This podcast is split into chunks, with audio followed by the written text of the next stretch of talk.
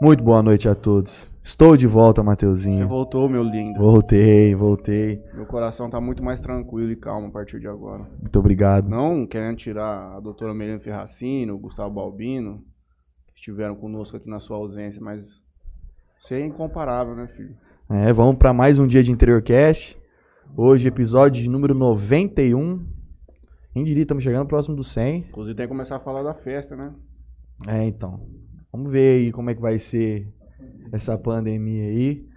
Mas, muito boa noite a todos. Boa noite, Pastalho. Boa, Boa noite, noite. a todos que estão aqui no- nos bastidores aqui, acompanhando e fazendo isso aqui acontecer. Boa noite, Mateuzinho. Muito boa noite, Franley. Boa noite aos nossos companheiros aqui, Alberto, Leonardo, Rubens. A senhora chama Ma- Maria. E ao grande Alex Guastar, o homem que dominou a cena do bodybuilding no Noroeste Paulista. Procede essa informação? Você tá falando, mas acredita, né? É o que o povo vê, né? Tem que ver o resultado que tá dando na meninada. Resultado tem bastante. Já diria o grande Marcão Jugernaldo. O resultado tá dando. Resultado tá dando. Exatamente. Tem que mandar pra mim aquelas fotos do de antes e depois, depois do pessoal, que É, a gente coloca na TV. Vai printando no Insta aí depois. Porra, eu vi dois que você mandou essa semana no store lá. Mas tem uns bravos? Tinha um lá que, pelo amor de Deus. Aqui, o- aqui o, o, o de Jales mais impactante é do Arthur da FC, velho. O Arthur que é personal lá, meu Deus do céu, não é a mesma pessoa. Não, tem uns caras que parece que saiu uma pessoa de dentro. Não, o Arthur ficou- não saiu uma não, saiu duas. tipo, mano, ele vai competir agora em março, você é louco. A história de vida do moleque é realmente pra ele colocar a plaquinha e virar personal, tipo, depois daquilo ali. Uhum. Bizarro mesmo. Foi coisa de 40 quilos, 50 quilos, fora o que ele ganhou de massa agora. Ele é maior que eu. Tipo, Cara, é isso que eu falo. Tipo assim. é, Você tem muito exemplo de resultado de galera que consegue perder pra caralho. peso. sim.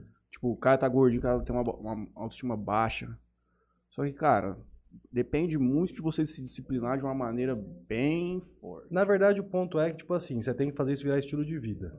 Enquanto você não faz isso virar estilo de vida, você continua achando que você vai fazer um regime, depois você vai acabar o regime, vai poder voltar a comer que nem você comia antes, você vai acabar se frustrando pro resto da sua vida, Uhum. porque dieta para sempre, não tem jeito. É, nós falamos isso aí. Veio uma endocrinologista aqui, a Larissa, a Venturini. E é o que nós falamos. Falamos assim, primeiro o cara tem que mudar a mentalidade dele. É, Porque mesmo que ele emagreça, é isso que você falou. Ele não vai mais, pô, o corpo dele não permite mais que ele coma aquilo, tanto, a quantidade que ele comia antes. É um negócio, tipo, Mas às vezes você pega, tipo assim, até consegue. Por exemplo, eu já fui gordinho e já fui magricelo. Já fui os dois, cheguei a ter anorexia, tipo, fui no extremo da anorexia mesmo. Depois a Maria Paula até procurar a foto ali, que realmente o negócio era bizarro. Com 14, 15 anos, tava pesando 42 quilos, ficava duas, três semanas só mascando Trident e comendo alface em casa, que minha cabeça entrou em tilt. Eu hoje, se eu quero comer, eu como. uhum. Só que eu tenho a plena consciência que é aquele dia, aquela hora, aquele momento e depois vida que segue. Porque as pessoas às vezes têm aquela concepção que, por exemplo, ah, eu vou comer só um lanche hoje. Aí esse hoje é segunda-feira. Daí na terça, ah, vou comer só um pedaço de pizza hoje. Aí no outro, ah, comer só um soufflé aqui, não tô aqui no mercado fazendo nada. Você vai somando o aglomerado da semana, porque a gente sendo bem realista. Quem faz dieta de sábado e domingo direito? Pouca gente faz Uhum. direito mesmo Uhum. na íntegra por N motivos. Você tem, às vezes, um rolê com seus amigos, você vai querer comer um a churrasco. rotina muda muito no É, dia de semana. Entendeu? Tipo, você tá de saco cheio da semana. Você, quer mais, você não quer mais cozinhar, você quer ir num restaurante comer alguma coisa. É óbvio que você consegue ponderar o que você faz. Uhum. Mas aí as pessoas vêm errando de segunda até sexta, chega final de semana e fala, ah, vou me permitir. co-" Irmão, você vai se permitir realmente, mas seu corpo vai te mostrar exatamente o que você tá fazendo. Outra coisa que ela falou aqui, pra gente perder um quilo são mais ou menos 7 mil calorias de déficit calórico que você tem que ter por semana, mais ou menos. Numeralmente falando, sim. Uhum. Isso na teoria. Na prática não é tão bem assim, Uhum. porque perder peso é muito subjetivo. Depende de água que você perde, depende da atividade física que você fez, depende se você teve uma diarreia no dia. Mulher depende se está menstruada, se não está, retenção de líquido.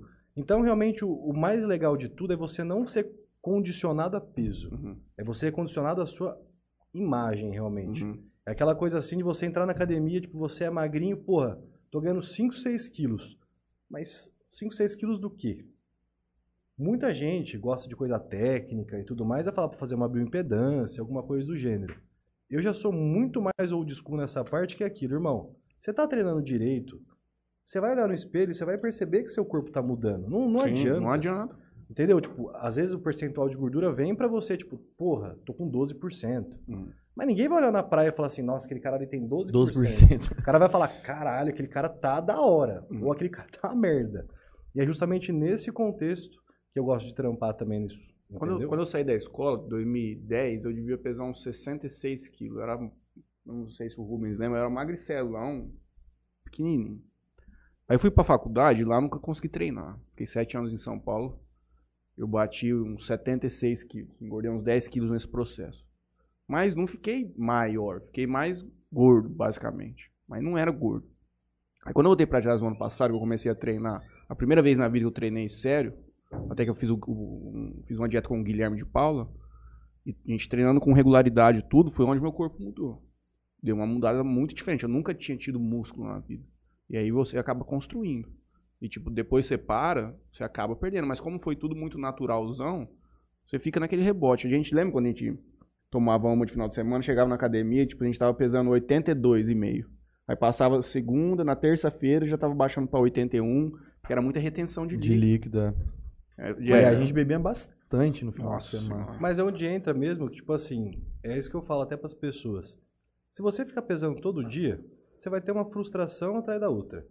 Você tem que dar um espaço do seu corpo realmente ter uma, uma triagem mesmo de perca real, porque se você comer pizza no sábado à noite e pesar domingo cedo, às vezes seu peso oscilar 1 kg, 2 kg é a coisa mais normal do mundo, porque seu corpo está retido, está expelindo aquilo. Uhum. Você tem que pesar na outra sexta, depois de fazer a dieta a semana inteira, que aí você vai ter o real do que é o seu corpo. Aham. Que é onde a gente pede geralmente pro pessoal que faz acompanhamento com a gente passar feedback semanal. Agora eu até aumentei para quinzenal para realmente dar uma diferença boa para conseguir enxergar alguma coisa. Porque senão tem pessoa que pesa ali segunda de manhã e segunda à noite. Porra, você fica sentado o dia inteiro, sua circulação não fica legal.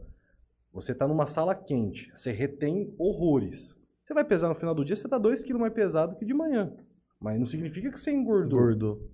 Esse lance que você falou da- das duas semanas pra mandar o feedback, era uma coisa que quando eu tava mandando as minhas fotos pra você toda semana, e às vezes eu passava de uma semana pra outra, assim, as fotos, e quando eu vinha de uma semana pra outra, eu olhava e falava assim, pô, mas nem mudei nada. Tipo, tô igual.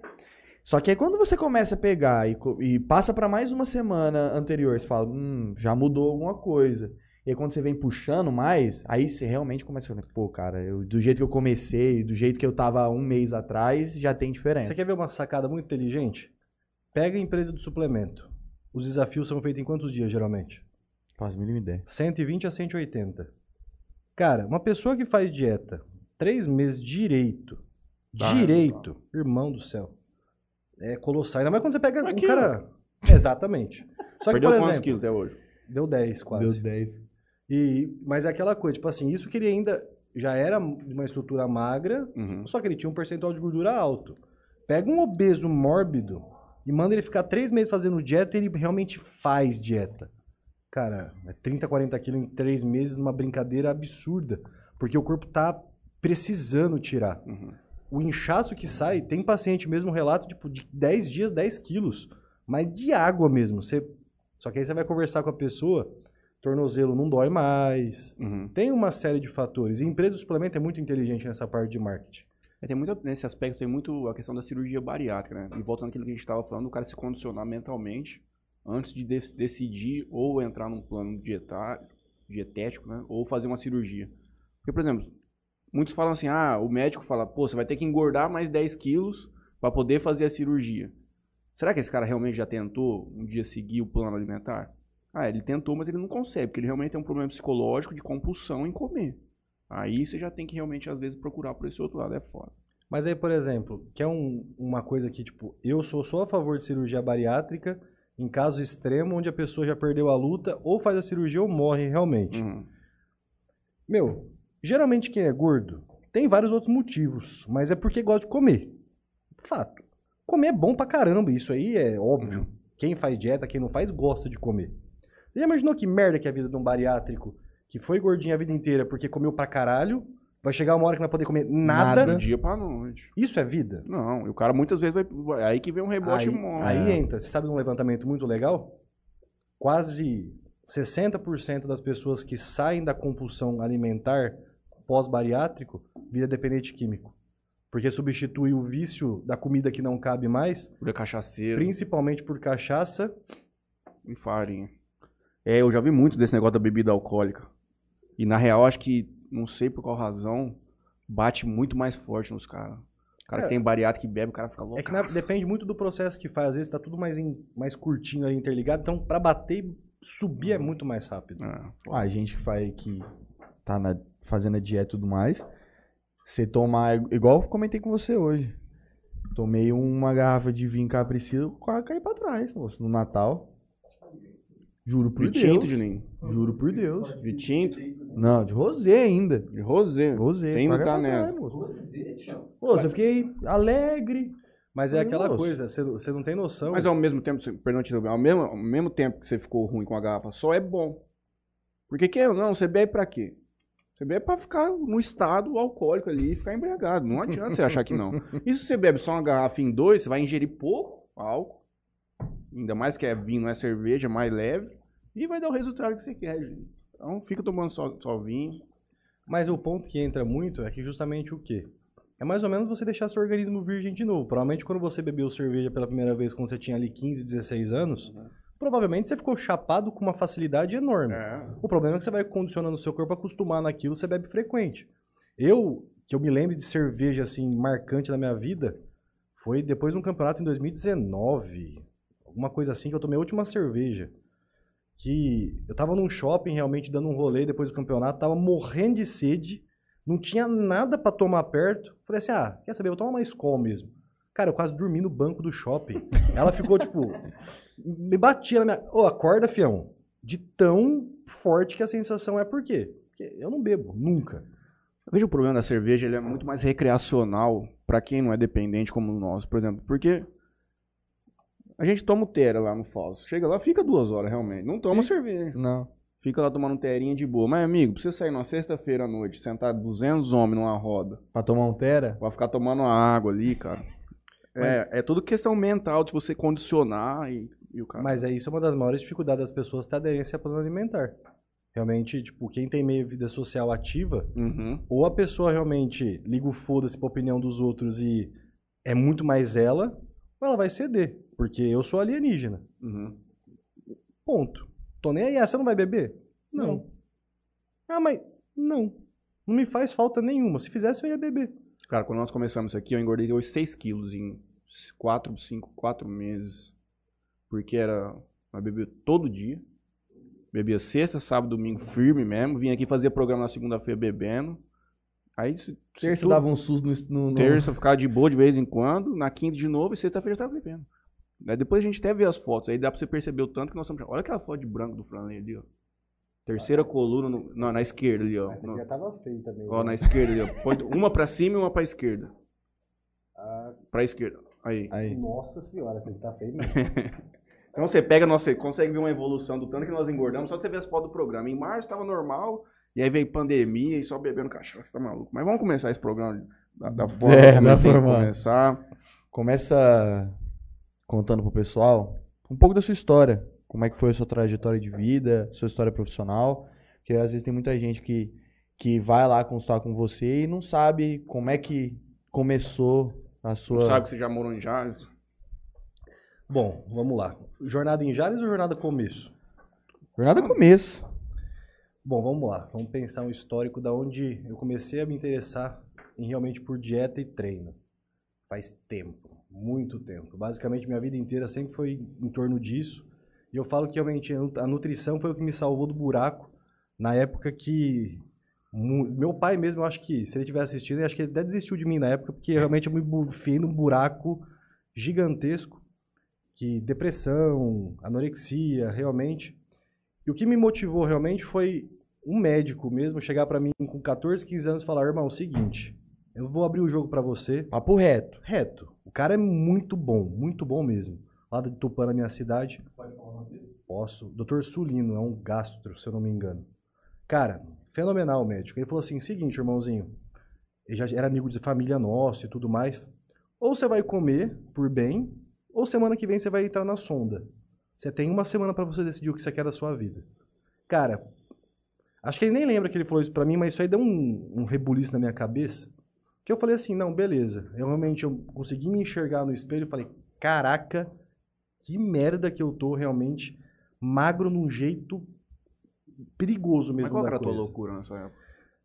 Vários fatores, né? Tipo, rejeição de escola de menina, se era gordinho, tem zoação. Eu parecia um porco espinho que só tinha espinha na cara. Hum. Tipo, Tanajura, Pinguim, uma caralhada de apelido desgraçado que eu odiava na época, mas você vai aceitando, tudo bem, tudo bem, tudo bem. Tipo, até juntou separação de pai e mãe, treta.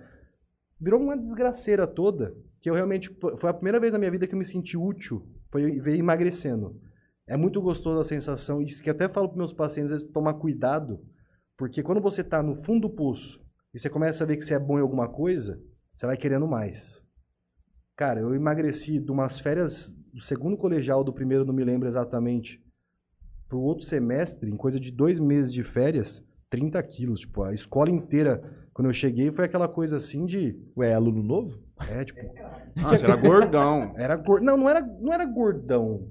Na minha cabeça eu era. Uhum. Eu era gordo. Não, porque eu não consigo ver, tipo, você não é uma estrutura Entendeu? muito mais Tipo, pesada. gordo. aham. Bundão, pernão, não era muito barrigudo, mas sem composição corporal nenhuma. Era roliço. Roliço. Definição, só que na minha época eu era um gigantesco na época. Uhum.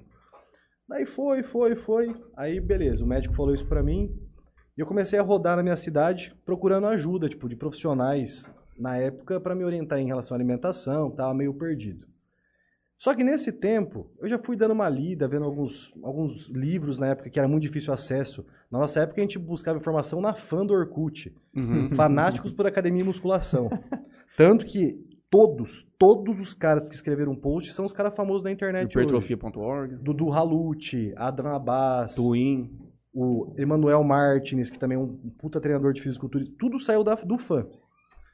E eu comecei a ler, e eu vi que tudo que me passava na minha cidade não tinha nada a ver com o que os caras estavam falando pra fazer. Tipo, eu passei numa nutricionista uma vez que mandou comer farinha láctea. Aí eu peguei pra ler a porra da composição daquilo. Caralho, tem açúcar nisso aqui. Eu não quero sair de ser magro pra ser gordo de novo. Eu Uhum. quero ser forte. E não tinha ninguém que sabia fazer isso na minha região. Isso há 10 anos, 12, 13 anos atrás. Deixa, eu- deixa eu te interromper. Nesse, nessa fase da sua vida, você já tinha, acho que era sua madraça que competia? Não, ainda não. Ainda não. É eu tava pensando que tipo, você já tava com esse exemplo Na verdade, minha madrasta pegou o exemplo de mim e me passou. Essa que é a parte foda da coisa. Uhum. Porque minha madrasta antes, depois, se ela achar foto depois, inclusive, minha madrasta tem nada a ver com o que ela é hoje. Uhum. madrasta era barrigudinha, bebedora de cerveja e fumadora de cigarro. Do nada a bicha desembestou. Mas deixa eu continuar, porque senão me perco. Daí eu comecei a rodar os profissionais da cidade, tipo, meu, que bosta, não gostei disso aqui, tipo, não é isso que eu quero. E comecei aquela coisa de autodidata. Li um livro, falei, ah, legal, gostei dessa estratégia. Testava. Li um livro, testava. Li um livro, testava. E fui nessa brincadeira. Sei que no terceiro colegial, quando eu acabei o colegial também, já tava enorme. Aí, parecendo um bonecão Michelin, que não sabia fazer as coisas direito, só comia batata doce e frango 50 vezes por dia, que era o que a internet ensinava na época.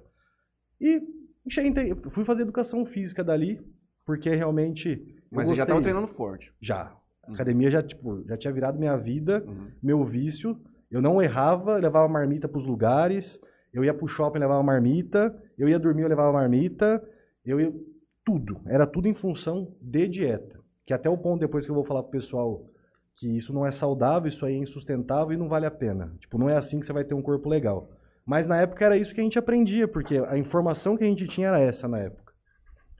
Foi esse que eu me apaixonei realmente por musculação e por dieta. E fiquei muito tipo, porra, será que eu vou fazer educação física ou será que eu vou fazer nutrição? Foi tipo essa decisão no meu terceiro colegial.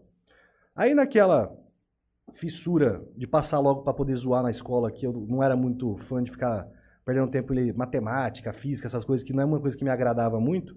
Eu fiz um EM no meio do ano, educação física, que eu sabia que a concorrência era menor e eu sempre tive muita facilidade de aprender as coisas fácil. Passei em quarto, quinto lugar na faculdade no meio do ano e depois ninguém pode reprovar mais você, né? Uhum. Aí, meu irmão, era só festa dentro da sala, não fazia porra nenhuma, literalmente, e fui para o UEM fazer educação física. Fiquei, tipo, três, quatro meses e meio que foi uma desilusão gigantesco, porque eu tava conseguindo tudo que eu queria dentro do curso. Tava ficando conhecido com a molecada, eu tinha bastante amizade com o pessoal, só que tava trabalhando em academia, tinha conseguido, tipo, isso em seis meses, sendo estagiário, primeiro ano de faculdade, já tava tipo, enfiado no bolo. Só que até a mulher que me contratou para ser estagiário da academia dela foi me pagar meu primeiro salário. hora que ela me pagou 2,50 a hora, eu falei assim, eu liguei pro meu pai no mesmo momento, falei, pai, de verdade, isso aqui não é para mim não, velho. Não, não quero uma educação física não. Eu vou trabalhar realmente para não pagar minhas contas. Que realmente na época, velho, era muito desvalorizado. Eu lembro na época que o cara formado da academia acho que ganhava 7 reais a hora. Quantos anos você tem? Tenho 27. Falei que era mais novo que nós. Entendeu? Tipo, Caralho. Foi 10 anos atrás, 17. É, naquela época não tinha Renato Cariano passando as coisas tinha tudo no porra, YouTube, nenhuma. Tinha porra nenhuma. Tinha fã. A gente aprendia. Tinha, tinha o Scarpelli, era a única Isso. coisa que tinha no YouTube. Léo Não, Stronda e a- Scarpelli. ainda na época você tinha boas referências, só que tipo, era uma, uma referência assim muito difícil de acesso. O Rodolfo Pérez na época era um nutricionista esportivo muito bom, que ele foi o pioneiro da, do- da nutrição esportiva no país. Tinha o Valdemar Guimarães, tipo, é um tiozão louco. Só que, tipo, ele manja demais de treino, só que do jeito dele. Uhum. Ele passava as coisas, não hoje bonitinho, explicado, com vídeo, podcast, discussão. Era, tipo, tó. Mas você fala que, tipo, nessa época não tinha tanto valorização de personal, assim como a gente De jeito hoje. nenhum. Personal, eu falo pra vocês que é a classe que mais merece ser valorizada do planeta Terra. Porque o grau de dificuldade de você ser um treinador bom, exige um conhecimento Uhum. desgraçado. Você pega a grade de educação física do primeiro ano numa faculdade boa, é igualzinho medicina, mas igual. Bioquímica aplicada no talo mesmo. É que, óbvio, existem as pessoas que fazem educação física porque os pais mandaram fazer e faz de qualquer jeito, e tem os caras bons.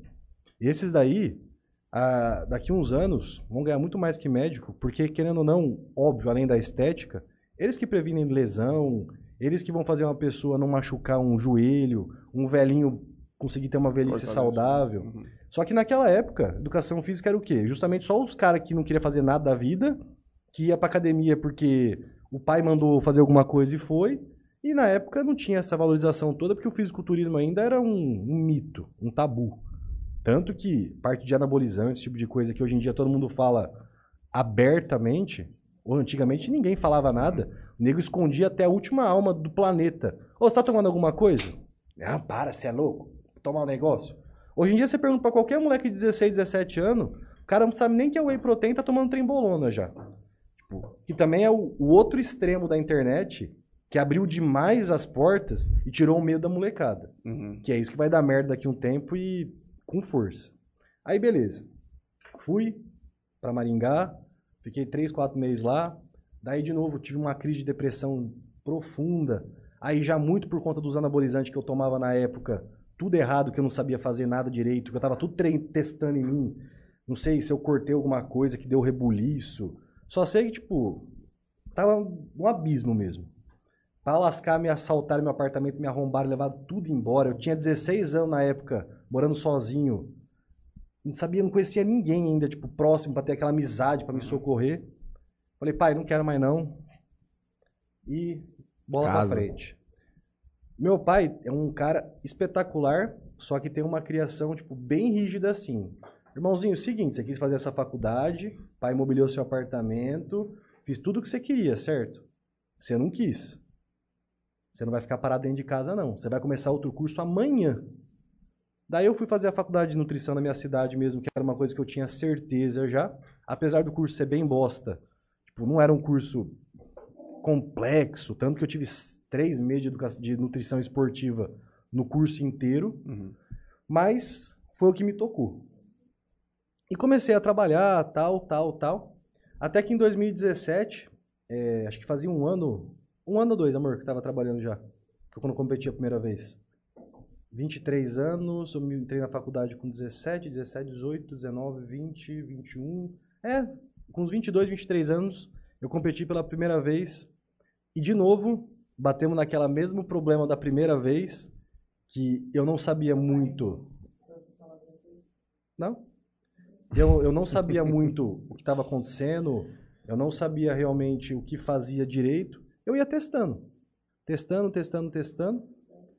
Fui é, aprendendo na prática e na teoria como fazia as coisas, chupinhando informação de um outro que na época a gente acreditava saber mais que a gente. E foi que ganhei o campeonato. E de lá para aí. Men's Physique? Fisiculturismo Júnior, bodybuilder até 75 quilos da FBB. Que realmente, por exemplo, a FBB na época era a federação que hoje é o que o NPC, onde o Ramon compete, o Cariani, era a FBB antes. Uhum. Tipo, eu cheguei para competir no Júnior e ganhei lá no meio, assim, eu nem sabia o que estava acontecendo, posava tudo errado, só que deu tão certo o negócio, que aí depois a carreira foi, Uhum. foi evoluindo. Como que é a premiação desses campeonatos? Ah, melhor possível, pro dono do evento.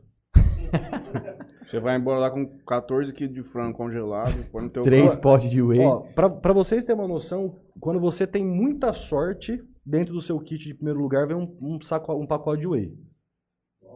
Caramba. Já cheguei em campeonato e me dá um pacote de albumina que na época custava 15 reais. O nego tinha a capacidade de me dar uma sacola com a porra de uma albumina.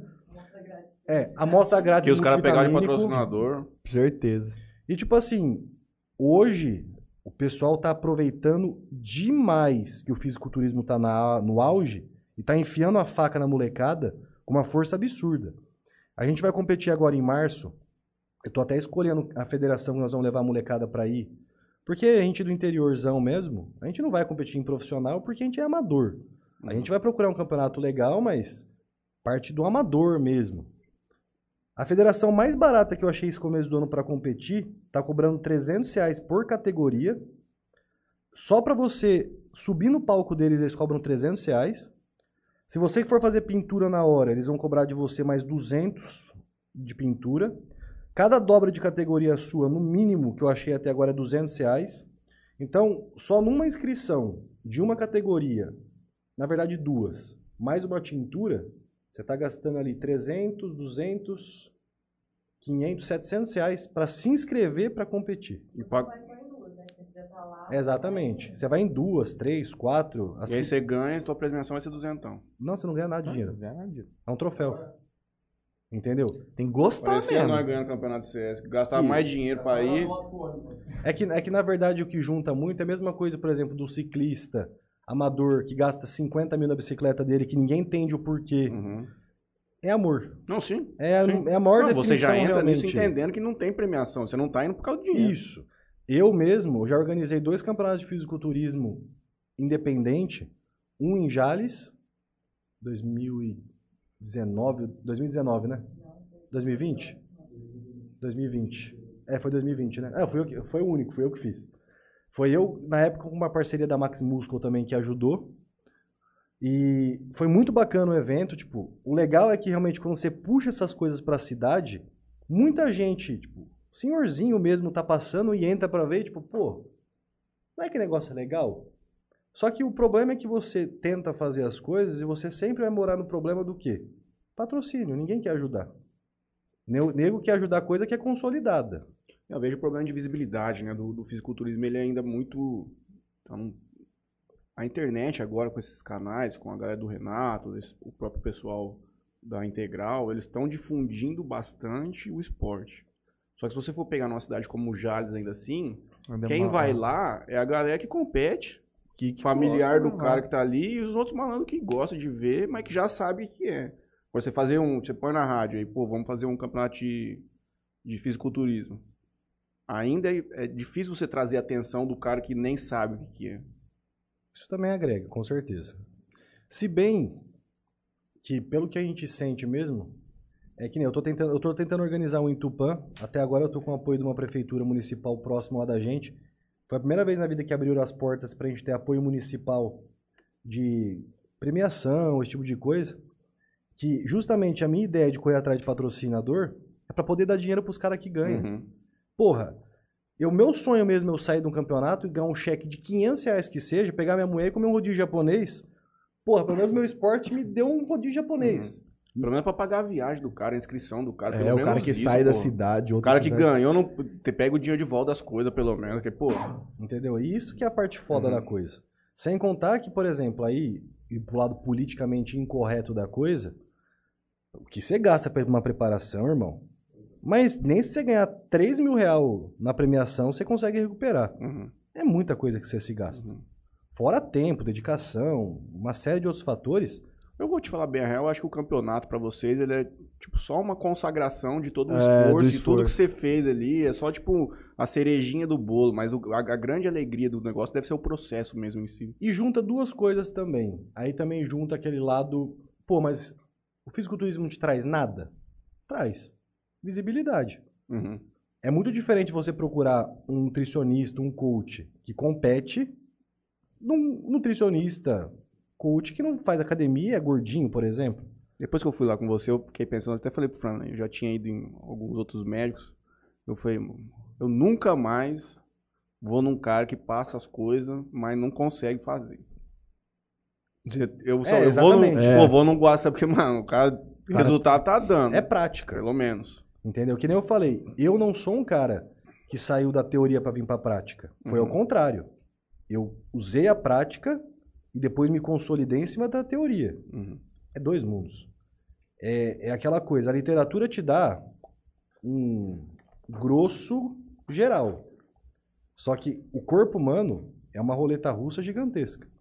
É, ainda mais quando você, por exemplo, convive num universo muito próximo de hormônio, as pessoas têm uma visão assim: ah, eu só quero ter esse resultado aqui com ele, mas eu não quero ter nenhum tipo de colateral quando. eu-" Irmão, não entra. Você vai se frustrar. O que mais irrita mesmo é mulher. Porque mulher entra nesse esporte achando que que é a Disney. Ah, eu vou tomar isso aqui, vou ficar com minha bunda bonita, vou perder minha celulite. Tá. Você vai mesmo, se você treinar pesado, fazer dieta, tomar os veneninhos, você vai. Só que você vai estar correndo o risco de ficar com uma voz completamente desmutada do que você tem. Você tem risco de ter espinha, você tem risco de ter oleosidade, você tem risco do seu clítoris virar um mini pênis, que isso Aumento de peso. pelo, queda de cabelo. Não tem como alguém que te comenta sobre, orienta ali a respeito, saber como é que seu corpo vai ter uma resposta certeira. Uhum. Isso pode ser médico, coach, nutricionista, guru, Buda, não importa. Dá. Cada corpo é um corpo. E se você entra nesse universo, você tem que estar ciente dos riscos que você está correndo. Uhum. As pessoas só querem benefício. É. Isso dá uma dor de cabeça desgraçada. Sim. Eu até uma coisa que eu ia levantar como pauta aqui pra gente. A grande diferença entre o cara que entra, por exemplo, vai começar a fazer o seu protocolo e aquilo que você falou. Depois, Matheus, você vai começar a ver os resultados e vai virar seu lifestyle. E beleza. Então, pra mim, eu vejo que tem duas formas hoje de você fazer academia. Uma, que é seguindo rigidamente um, um protocolo de dieta e de treino. Você vai ser um atleta do fisiculturismo. E a outra forma de você também conseguir viver academia é você fazer um treino pesado, tentar manter regularmente uma dieta razoável, só que não espere que você vai ter qualquer tipo de resultado comparado com o cara que vive a vida de atleta. Isso é óbvio. Então você tem que colocar na balança, porra, eu quero abrir mão disso aqui na minha vida pra ter isso aqui. Mas é a mesma coisa, é isso mesmo. Você definiu exatamente. Você está disposto a abrir mão do que precisa abrir para você vivenciar uma vida de um atleta? E correr os riscos, você tem que colocar tudo isso aí na É, ponta do tudo papel. ponto do lápis. Entendeu? É Eu, no coisa. caso mesmo, vou tomar uma cerveja hoje mais tarde. Eu preciso ir no banheiro rapidinho. Ixi. Senta aqui, Alberto. é o contexto. Você pega e vai viver mesmo o negócio pra dar. É. Você treina aí de boa. Ou você treina. É, você até falou de, de, de mulheres, né? É até uma dúvida que, que eu tenho. Qual que é a diferença, né? é, das mulheres para os homens, né? As mulheres têm mais corpo mole na hora de fazer aquilo, os homens são um pouco mais focados. Como é que, que, que você vê ali no, na parte dos Cara, atendimentos? Mulher como um todo é muito 8 ou 80. Mulher quando quer ser relaxada, é relaxada pra caralho. Mas mulher quando bota uma coisa na cabeça, principalmente com evento, irmão vou do pra uma céu. praia, vou pra não sei o quê. Mulher é o bicho mais focado do planeta, cara. Eu admiro a, a, a força de vontade que tem. Que aí, por exemplo, aí, até quando ele puxou na minha madrasta. Minha madrasta é. Se ela estiver assistindo, ela é absurda. Que realmente, assim. Eu não sou atleta. Eu brinco de ser de vez em quando. Por exemplo, Natal, Ano Novo, essas coisas assim, tem um panetone, um chocotone. Foda-se, eu vou comer Bom. mesmo que minha vida é uma vida só. E não vai ser um mês da minha vida que eu vou comer que vai estragar meu corpo. Só que é óbvio que você tem ali os rebotezinhos da vida, você enche um pouquinho. Ela não, velho. Ela é. A minha madrasta, não, ela é fodida. É aquela coisa assim. Tipo, a gente tá lá no, no sábado à noite reunido comendo pizza. Ela pode até comer que se for a refeição livre dela. Só que se ela tiver com um pezinho na consciência, ela vai acabar a pizza, subir na bicicletinha dela e ficar duas horas pedalando sem sofrer. Conversando, dando risada. Tipo, ela vive o bagulho. O negócio é surreal, cara. Minha madrasta realmente, eu, tipo, eu pago pau. É, com, todo respeito, qual a idade dela? Karina acho que deve estar com 40 ou 42. Eu sou de, eu sou de Tupã. Em Tupã? Quem que é seu irmão? Essa semana passou um menino lá no consultório que, que fez um Nesp também e voltou pra cá. Acho que chama André. É, André Araújo. o André voltou, passou Como também. é que é essa, essa questão dos, dos atendimentos, né? Você mora em Tupã, faz os atendimentos aqui, você faz atendimento em outros lugares, como é que funciona? Bom, aí vamos dividir o Arix em dois de novo. O Arix pré e pós Maria Paula. Porque aí é o que entra onde você, tipo, tem um calibre na sua vida pra você não enlouquecer. Eu sou um cara que eu sou, juro por Deus mesmo, isso é uma coisa, eu amo demais o que eu faço. Mas, tipo assim, chega a ser o ponto doentio de eu não ter limite. Eu já cheguei a atender seis, sete cidades ao mesmo tempo, mais online. Tipo, eu não parava, literalmente, de sábado, domingo, feriado, dia das mães, dia dos pais, não importa. Eu traba... tava trabalhando. Se tinha três pessoas, fazia as contas, empatava e dava um pouquinho mais, podia estar chovendo canivete. Vou lá. Eu ia. Eu cheguei a atender ao mesmo tempo Marília, Paraguaçu Paulista, Quatá, Tupã, Jales, Oswaldo Cruz, Dracena, Bastos. Acho que isso é oito. Mas eu- Junquerópolis, de vez em quando, eu ia também, quando eu fazia um atendimento conjunto com um amigo meu lá. Então, eu já cheguei a atender nove cidades mais online. Só que, pós Maria Paula, a gente começou a ponderar o quê? Eu estava começando a perder qualidade do que eu fazia. Porque você tentava abraçar o mundo demais, e quem tenta abraçar o mundo, irmão, Não abraça ninguém. não abraça ninguém. Que aí ela chegou, falou assim, amor, eu sei que você gosta muito do que você está fazendo, mas você é um ser humano. Você vai chegar uma hora que você vai pegar ranço do que você está fazendo e você vai perder amor. Pro... Antes disso acontecer, eu reestruturei e comecei a delegar as cidades onde eu tenho mais carinho pelas pessoas que eu vou, realmente. Porra, Jales aqui, eu vim pra Jales por conta do- dos meus pais, primeira vez mesmo, pra visitar eles. Eles comentaram de mim na Max Muscle na época do Fernando, da Simone lá. O pessoal começou a tipo, ter um murmurinho e tal. E do nada, quando eu cheguei em Jales na outra vez, tipo, filho, você não quer atender o fórum aqui de, de Jales, não? Tem uns dois, três amigos meus aqui do tribunal que tá precisando de dieta e tal. E foi-se, foi-se, foi-se. Eu acabei vindo uma vez, duas, três, quatro. E eu não consegui mais parar de vir pra Jales justamente porque as pessoas vão se tornando amigos de você e você vai pegando aquele, aquele carinho mais pro pessoal do que Uhum. propriamente pro profissional, entendeu? Quatro anos em Jales já, cara. E tipo. foi Realizando sonhos. Graças a Deus, essa parte, tipo assim, é o que entra. A dedicação gera resultado, isso não tem, não tem como. Dei muitos pacientes desde o começo, realmente, tipo, ferro e fogo ali, fiel, todo santo mês. A Rose daqui, verdade. A Guizo, ela faz com a gente já faz quatro anos consecutivos desde o primeiro atendimento. Ela começou online porque não tinha horário na primeira presencial. Ela começou no online e depois ela fez todos os atendimentos com a gente. A Estela também começou bastante tempo com a gente. A Ah, Rossafa. O pessoal realmente é muito fiel. Aí vamos lá. Até que você perguntou onde eu atendo atualmente. Atualmente eu estou atendendo em Jales, Tupã, Adamantina, só, né?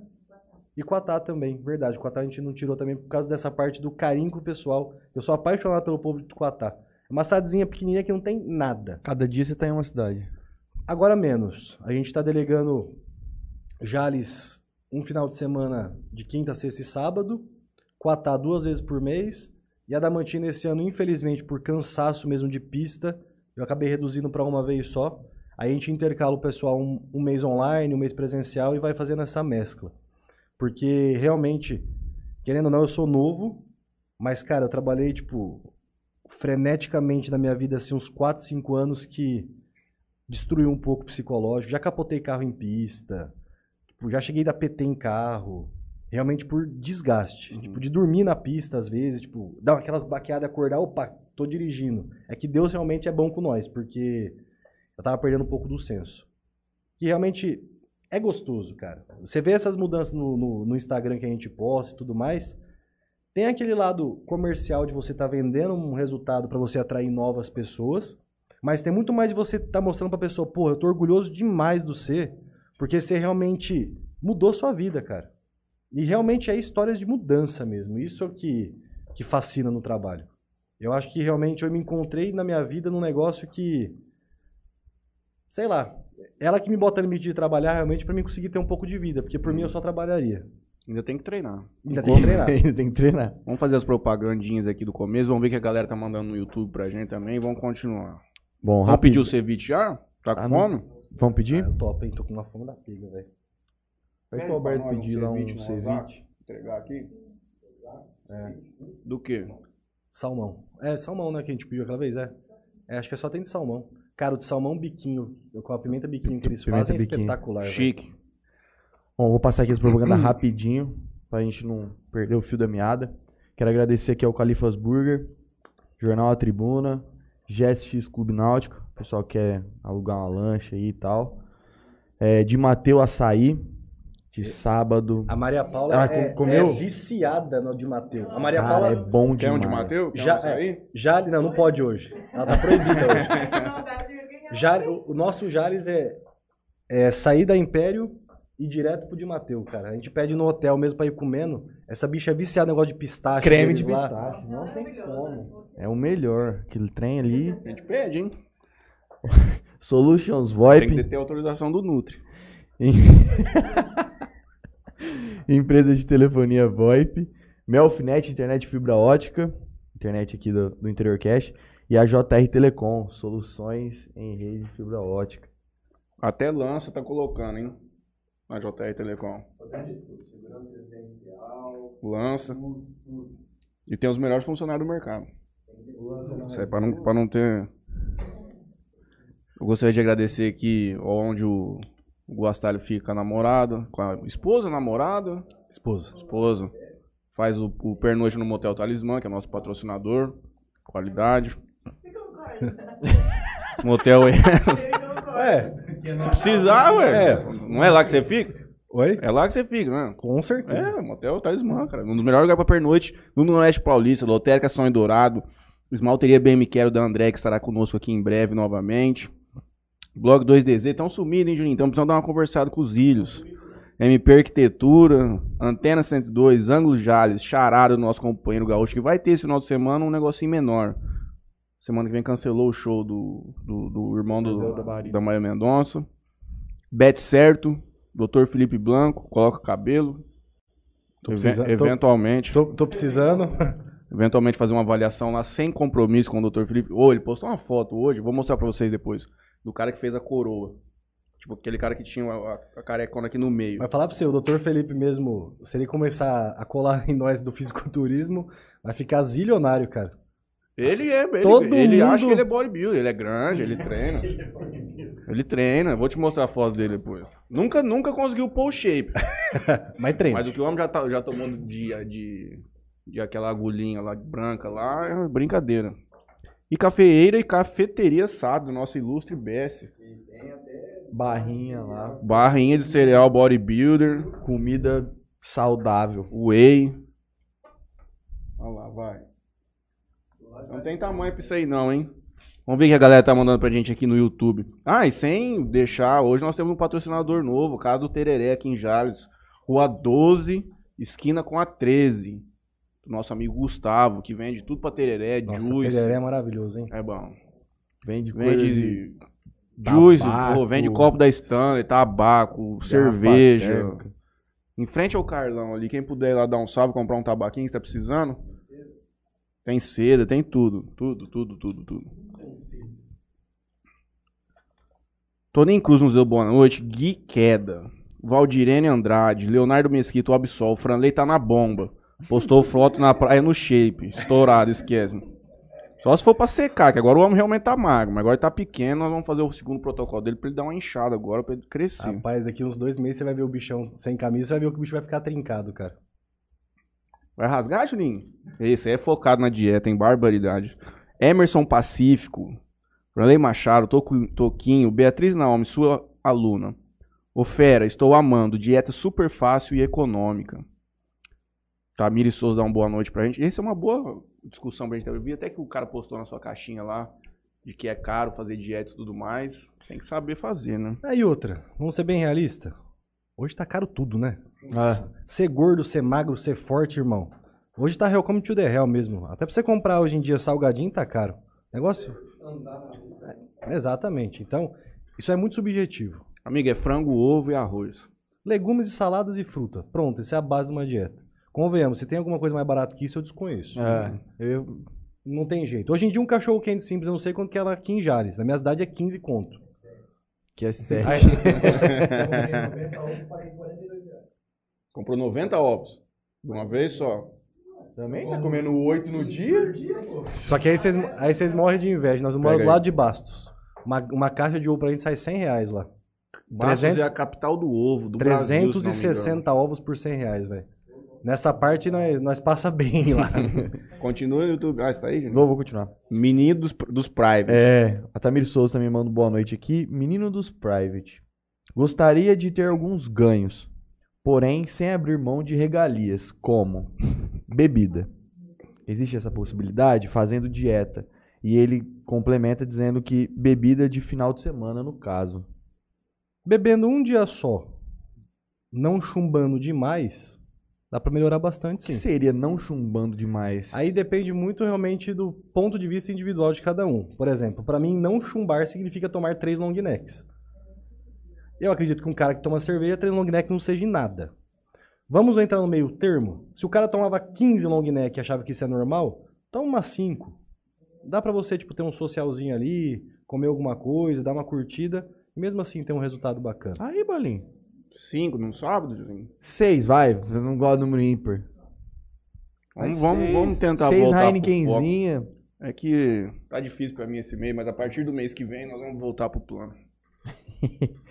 A BS, BS da Cafeira Sato manda. Não, a BS mulher do Alberto. É assim que tem que BS é falar. mulher do Alberto. Ao, ao mesmo tempo que o Alberto é o homem da BS. Manda uns emoticons aqui. Thales Sarambelli.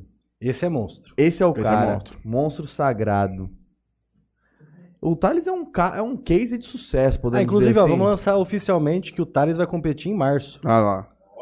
Março Ah lá. é a responsa online, aqui ao vivo o negócio. O bichão vai E competir, vamos geral na torcida. com certeza, do geral pra São Paulo pra prestigiar ele lá. Tarão, dá mais uma forçada no quadríceps aí, viado. Se mexe. Apro- aproveita o gancho aí, pelo amor de Deus, vamos puxar até uma corrente aí na internet. Compete Queda, que é o Guilherme que postou aí, que tem uma genética desgramada. É um rapazinho aqui de Jales. Tem 20 anos de idade, procura a foto dele aí depois. Que eu fico enchendo o saco dele todo santo dia pra competir e não me escuta. O cara nasceu com, com sangue envenenado de fábrica. cara. Genética de Ramon Dino. Nossa Senhora da Aparecida. Realmente, 20 anos de idade, tem mais físico que eu nunca te botei na minha vida se eu treinar 50 anos. E não quer competir. Não quer? Por favor, então, Ele puxa já a faz a parte difícil. Exatamente. E não erra a dieta nunca. Bicho é... Focado. E faz medicina ainda, ele consegue conciliar tudo. É um ninja. Gui, vamos, vamos, vamos, vamos, subir nos palcos, malandro. Vai que você vai ser descoberto pelo Renato Cariani aí, vai estourar. Ano que vem você tá lá no Mr. Olímpia. Já falei pra ele que ele vai ser um mini-muse, não acredita em mim? É, um, é um dos caras que eu mais pago pau na minha vida. Chama-se Muso. É que você nunca sentiu o cheiro dele de perto. O dia, que, o dia que você sentir, você se apaixona. Ele não tem... de- É zero defeito. Aquele cara é zero defeito. Cara, eu, eu sou Aquele uma... cara é zero defeito. Eu sou um anão. A Maria Paula é outra anã. A gente tirou uma foto com ele, com a mulher dele. Cara, no sovaco os dois. E tipo, E a mulher dele é linda. zero também. defeitos Puta também. que É um casal espetacular. Realmente é, é acima da média. Você vê que tipo, até o, o cheiro, o ar dele Tem uma aura É. especial, diferente. Tem mesmo. Paulo Musi é bruto. Renan Justo manda um boa noite. Depois Fala, Murinho, tá bom? Tá bom, Murim? É, Cassie Jones Leopoldino, é isso? Acho que é isso. Ele manda assim: Nessa vida de atleta, o que é mais difícil? Treinar, se alimentar, descansar o suficiente ou a tríade, Tríade toda? toda. Alimentar, na minha alimentação é, primeiro, é, é o mais difícil. opinião, também acho. Porque, por exemplo, alimentação é aquela coisa. É, vai ter dia que você vai ter que ser chato quando você está em época de campeonato. Ceviche de salmão. Você tem que ser chato em época de campeonato. Você tem que olhar para sua pra, pra avó da sua namorada que tá fazendo o doce só para você comer, olhar no olho dela, eu não vou comer. Pra pessoa que não entende isso, isso aí significa uma um soco no meio do peito mesmo da pessoa. Só que você tem que fazer esse tipo de coisa. Em relação ao treino, treino na verdade é o prazer. É, é o mais fácil. Quem, quem compete é porque ama treinar. Eu sou tão doente por academia que na época da pandemia me fecharam tudo. Eu aluguei um prédio, comprei 30 mil de máquina e tenho minha própria academia. É onde é, é aquela É meu onde você CT. posta as fotos lá. Entendeu? Por quê? Porque ficar sem treinar pra mim é me deixar doente. Não por estética. Agora, você gosta. dieta. É, dieta, além de tudo isso, tem toda a questão que você Ah, tem que então. comprar, preparar. igual se você, você, não falou, tem ninguém pra igual, fazer. igual você pontuou aquela vez. Dieta pensando em campeonato. Uhum. pensando em ter um corpo ok, não é tão difícil assim. Que realmente aí é aquela coisa assim, você só precisa ser ponderado semana, na- durante a semana e chegar no final de semana você não ligar o foda-se demais. Uhum. Dá pra você passar de ano. Agora, você ser atleta, tipo, em época de preparação, você não pode errar. Porque senão você vai se frustrar. Descansar é o mais fácil, mas você também precisa ter tempo. Agora, se você tem uma jornada complicada, Não, é, exatamente. fica difícil. Por exemplo, tem um, rapaz que provavelmente deve assistir a live depois, é, chama Igor. É um atleta meu, eu acho que, vamos dizer em nível de expressão, foi o cara que ganhou o campeonato mais importante de todos junto comigo mesmo. Também criei do zero. Foi até legal achar as fotos dele, que o Igor era um frango, mas um frango de primeira mesmo antes de começar o trabalho com a gente. Ele foi, gan- ganhou acho que três categorias no Sardinha ano passado, foi um evento que deu mil atletas, tipo, e sem patrocínio, e detalhe, aí entra a rotina. Uhum. Agente penitenciário, cursando educação física, trabalhando fora da cidade que ele mora. Ele dorme duas horas por noite, velho. Esse é atleta. Ele vive o negócio mesmo. E tudo isso ele acorda todo dia, meia hora mais cedo, mesmo tendo que dormir tipo duas horas, pra fazer pose e vácuo Treinar, pose. todo santo dia. Vai você falar pra ele não fazer. Ele fica louco, velho. O Igor só tem um defeito, ele não sabe perder. Isso é uma coisa que até puxãozinho de orelha ao vivo, porque todo campeonato é um desgaste desgraçado, porque ele ficou em segundo, eu sei que eu vou ouvir. Uhum. Ele ficou em terceiro, eu sei que vou ouvir. E ele não entende que as outras pessoas que estão lá também, estão numa caminhada, pô. E é essa a parte difícil, mas o cara em relação a foco, irmão, Sem contar que o processo de evolução dos atletas de fisiculturismo é uma coisa bem complexa. O cara colocar um quilo de massa aí, amigo. O É cara que difícil. já tá num estágio avançado é embaçado demais. Você falou de descanso. Qual a quantidade de tempo um descanso ideal? aí vamos lá. Literatura ou vida real? Ideal. Seis horas. Seis horas. Aquela coisa de dormir 8 horas por noite é pra burguês. Cara que tem uma vida mansa e realmente tem tempo livre. Porque o ser humano real mesmo, 6 horas por noite tá suficiente. Tem aquela diferença do que? Você dormir bem do que você simplesmente dormir. É você abdicar de deixar seu celular na sua cara você ter uma produção de melatonina eficiente. É você tentar isolar o seu quarto para você conseguir ter silêncio para dormir. Tentar desacelerar do dia para você ter uma boa noite de sono. Porque se você não tiver um sono de qualidade, não adianta você dormir 15 horas por dia que você vai continuar sem evolução. Uhum. Tem que ser objetivo, vamos se dizer assim. É, eu- você tá dormindo quanto tempo, Matheusinho? Mas depende, né? Tava de férias até esses dias, né? Tava dormindo bastante. Você que é um cara que acorda muito cedo. Mas é. O ponto, na real, é que você dormir 8 horas por dia, cara, você. Se você tem bastante coisa pra fazer, não dá tempo. Não dá, você não, você não consegue dar atenção para sua esposa. Exatamente. Tipo, não, não fecha a conta. Eu acabo meus, meus atendimentos esse ano que eu tô acabando mais cedo, tirando o Jales, que aqui eu vou até mais tarde. Eu acabo sete e meia da noite, geralmente, o último paciente meu. Aí eu me troco, vou pra academia, fico pelo menos mais uma hora e meia, duas lá. Já são nove e meia, dez horas da noite. Chego em casa, graças a Deus tem uma mulher que deixa minha comida quase sempre pronta. A gente só tem o tempo de comer. A gente tá junto dez e meia da noite. Uhum. Se eu durmo dez e meia, eu consigo bater as oito horas de De sono. E minha Mas tem que dar uma esposa? assistência pra patroa. Óbvio. Senão você se torna um saco sua vida, literalmente. Você não serve pra nada. Você só serve pra treinar, pra dormir, pra comer. Que Ah. aí é o que entra. Se você quer ser um profissional, você tem que fazer isso. Se você quer ter um corpo ok, você tem que fazer isso. Mas não com uma rispidez tão grande quanto um atleta. Seis horas está suficiente. Acho que seis horas é um, é um bom número. Você falou de academia aqui. Você treina onde aqui? Eu tento fazer um, uma- uma- um círculo bom. Já treinei na boa forma. Eu gosto muito do Vander lá, os meninos são muito gente boa. Tanto que eu falo que a boa forma é a academia mais bodybuilder que eu já vi no interior mesmo. Que lá, tipo, você pode falar sobre o que você quiser, que ninguém vai te julgar. Todo mundo fala abertamente sobre tudo lá. Só tem uns caras meio doido. Mas a academia em si é maravilhosa, eu gosto muito do pessoal. Estruturalmente falando, eu pago pau na estrutura que fizeram na evidência aqui. Que É verdade que tá com as máquinas embaçadas lá? Cara, acertar a mão naquela academia. Por, por todos os aspectos. O marombeiro treina porque tem peso pra treinar. Uhum, E a mulher consegue levar o filho porque tem espaço kids, por exemplo. uhum, Eles pensaram em tudo que ninguém nunca pensou. uhum.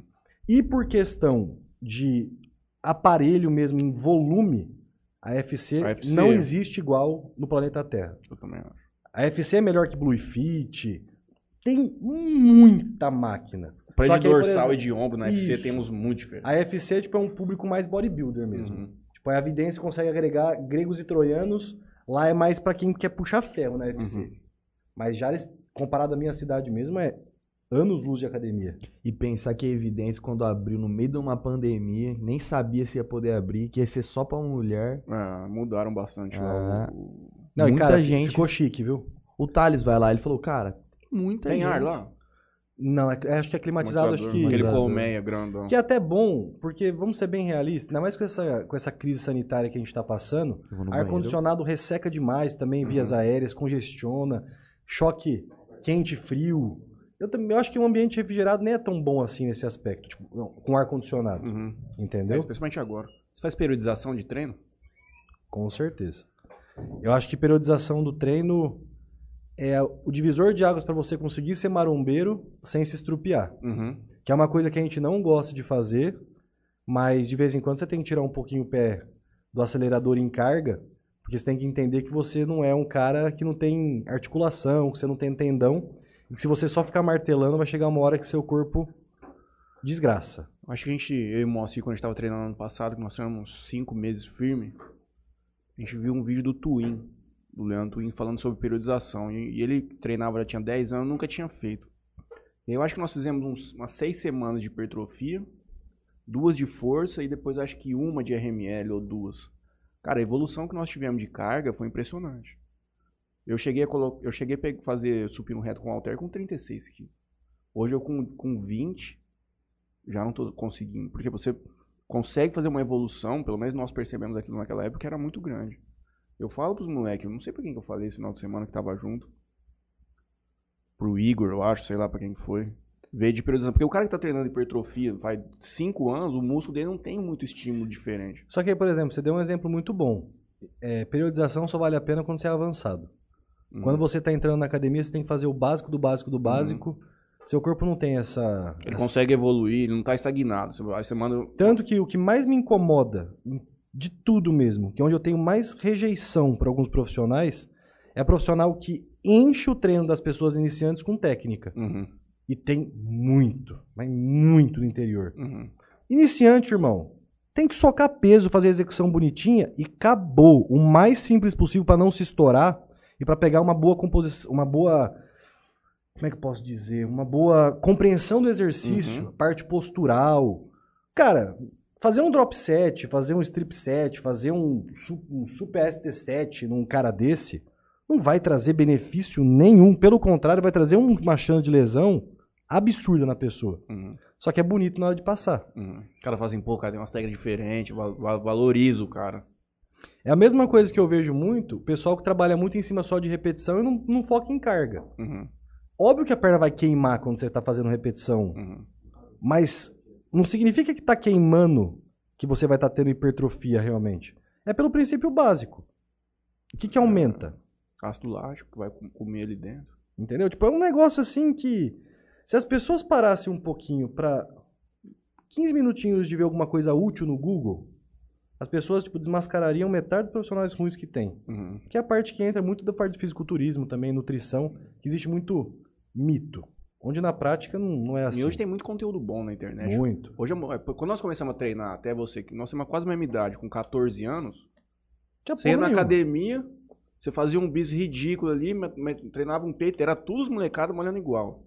Tudo errado, malhava errado, mas queria socar carga, loucura. Hoje, o moleque com 16 anos, ele começa a treinar, pega vídeo pra caralho no YouTube, pega a execução de movimento certinho, o que, que tem que comer, como montar treino. Mas sabe qual que é o problema? Aí depende muito do tipo do moleque. Uhum. Tem um moleque que vai pular tudo isso e ir direto na parte do anabolizante, Uhum. e vai ter um moleque que vai aprendendo a construir a base dele do jeito que você falou. O cara primeiro vai no vídeo do Cariani ali, explicando o que é carboidrato, o que é proteína, o que que é gordura. Depois de um certo tempo, ele começa, porra, eu já peguei a noção disso aqui. Por mais que não consiga fazer perfeito, porque ele não tenha o mesmo feeling de um profissional, por exemplo, que a gente aprende coisas com o decorrer do tempo. Consegue que- fazer um básico. Exato. O cara consegue ter uma estrutura legal e consegue ter um avanço muito bacana. Aí, beleza, ele aprendeu a comer, ele vai querer começar a entender sobre variação de treino. Aí ele começa. Cara, quando um cara desse passa todas as etapas e entra nos vídeos dos venenos, é onde surgem as aberrações que estão surgindo hoje. Uhum. É que o pessoal tem aquele estereótipo que vou tomar aquilo e vou ficar gigantesco. Como eu queria que fosse desse jeito. Era pra mim ser um mutante hoje em dia. Não é assim que funciona. Ah, o anabolizante, o esteroide em si, ele tem um efeito muito rápido no corpo, ele melhora muita coisa. Só que eu diria realmente que é como se fosse uma confeiteira tentar colocar cereja no bolo antes da massa estar pronta. Mas é uma merda. Agora você pega aquela cerejinha bonitinha e deixa por cima, o bolo fica um espetáculo. É, então, tinha até esquecido aqui, mas eu- outro dia eu fui na academia. Não sei se era feriado, sei lá o que que era.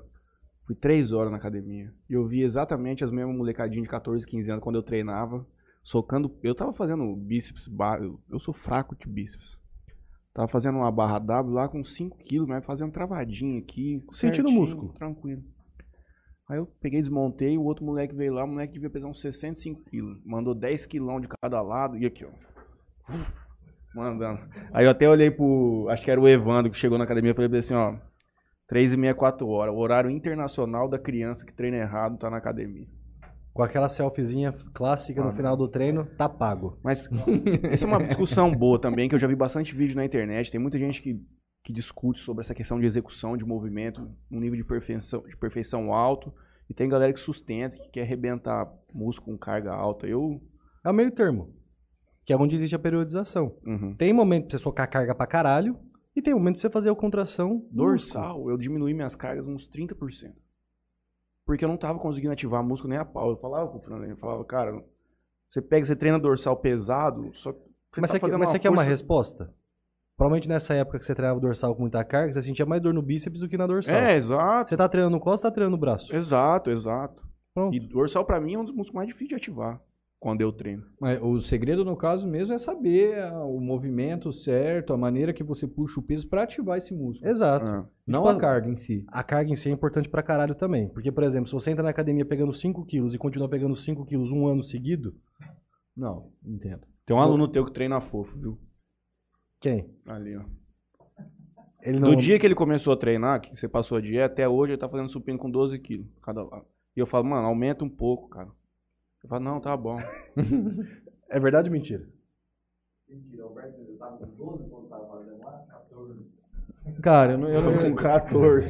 Mas fala assim, não, mas é porque eu emagreci, pô, perdi 10 quilos, perdi força. Não dá pra aumentar a carga e ficar perdendo peso. Mas eu ficava injuriado com ele. Sabe por que eu ficava puto? Porque eu tenho certeza que ele é mais forte que eu. Eu tenho certeza absoluta. E ele não evoluía a carga. Eu acho que é por causa de preguiça. De safadeza, sei lá o que, que podia ser. Mas agora ele falou pra mim que vai começar a treinar forte. Você falou pra ele que é Na verdade, forte. ele fala pra mim também que tem as paradas falando, principalmente perna, né, cara? Então, perna é um negócio que nós temos que joelho, discutir, porque a hora que ele sentar aqui de novo, nós vamos falar, porque realmente tem muita gente na, tua- na situação como a do Franley, que já teve les- lesão de ligamento, ou qualquer lesão de perna, cara, que fica muito difícil do cara conseguir fazer um treino anabólico de perna, porque sente muita dor. Mas aí é onde entra. Se você não consegue com a carga, você tem as variações de, de técnica, de contração, que é onde entra, que eu falei pra vocês no começo, que existe o educador físico que, tá na, que faz a faculdade porque o pai manda, e tem o cara que debulha livro pra conseguir orientar os exercícios de uma forma que a pessoa, mesmo com lesão, consiga ter uma boa ativação. Uhum. O difícil é você achar um cara que sabe fazer isso. É, no caso dele, pra montar um treino de perna pra ele, você teria que realmente pegar Sem um fazer, cara mais sem especialista fazer assim, em a recuperação. parte de merchan aqui, do, do- dos profissionais dessa área que você conhece aqui em Jales, que trabalha bem, você indica? Com certeza. E tanto que, por exemplo, eu falo que uma um, dos maiores crescimentos que a Evidência foi, foi da equipe que eles levaram para trabalhar lá. O Bruno, o Bruno Pedrini e a Flávia. O sobrenome da Flávia. É chama Flavinha. Todo mundo conhece a Que Flavinha tava na Vital antes, na, na FC. na UFC. Cara, os dois, eles são pessoas que, por exemplo, em dois eles dão conta de cuidar de 200. É um negócio assim absurdo que eles não param de olhar um minuto que seja pra ir corrigindo um pezinho torto ali, uma coisinha tortinha ali, um... eles são muito caprichosos nessa parte. Não, o Michael é São pessoas que eu gosto muito. O Guto Junqueira também, pra parte mais porrada, também parece ser um cara muito bom. O Felipe Pricoli também, da, da Boa Forma, parece ser um moleque esforçado. Tem a Jennifer Bersenati também, que trabalha na, Tá na Vital. tá na na Vital boa e na. Boa Forma, que também parece ser uma menina muito dedicada. O Carlos, que é. Esse é fudido em biomecânica. Esse, pra quem tem lesão, eu recomendo muito. O cara é um gênio. Um gênio de biomecânica. Ele sabe fazer coisa que eu não acredito vendo até eu treinar com ele. Que ele me ensinou a virar a mão, coisa igual o Balestrin faz em vídeo. Ele sabe te ensinar a fazer e você fala, cara, eu treinei a vida inteira e nunca senti um músculo que esse cara tá me fazendo sentir aqui. Você fica que nem um besta olhando pra cara dele assim, tipo. O irmão da Flávia também, tipo. Nós vimos um. Mas eu e o Mostre pegamos uma variação. Ele treina ali na, na, na evidência também. É, o Carlos, agora ele foi pra evidência também. Pra, só que eu acho que agora ele tá livre. Ele não tem vínculo com nenhuma academia. Só que eu acho que ele tá dando mais na casa das pessoas mesmo. Até por causa dessa parte de ter uma boa adaptação de, bio, de biomecânica da coisa. Com lesão. Exatamente. E na academia agora também. Ah, eu pergunto, cara, porque, tipo, você- como você bem sabe, quando eu procurei seu trabalho, eu falei, é, eu procuro muito, nem a questão estética, cara. A questão é que eu tenho 33 anos, sofro com dor na lombar, meus joelhos tá estourado. Tipo, eu trabalho com telecomunicação faz 10 anos. E você precisa muito realmente ter uma boa orientação, porque a academia, no, no seu caso específico, pode ser a melhor ou a pior coisa da sua vida. Se você pega um cara ruim, o cara te mata. Você vai pegar uma raiva da academia que malemar você vai conseguir caminhar depois do treino errado que o cara te passar. É foda. Você pega um cara bom, o cara bom vai te pegar, vai te mostrar, irmão, ó, você tem essa, essa, essa limitação. Sabe que isso te limita? A porra nenhuma. Você pode fazer o que você quiser. Seguindo, óbvio, os probleminhas que você tem e tem que driblar tudo isso. Aí você tem que falar pro cara. Ah, verdade, verdade. Vamos dar méritos a todos que são bons também. O Júlio Pedrini, irmão do Bruno também. Todo mundo é irmão. Parece que tem umas famílias que é abençoada por Deus por meritocracia de resultado. O Arthur também, que é o rapazinho que eu quero mostrar a foto de anos depois que eu citei.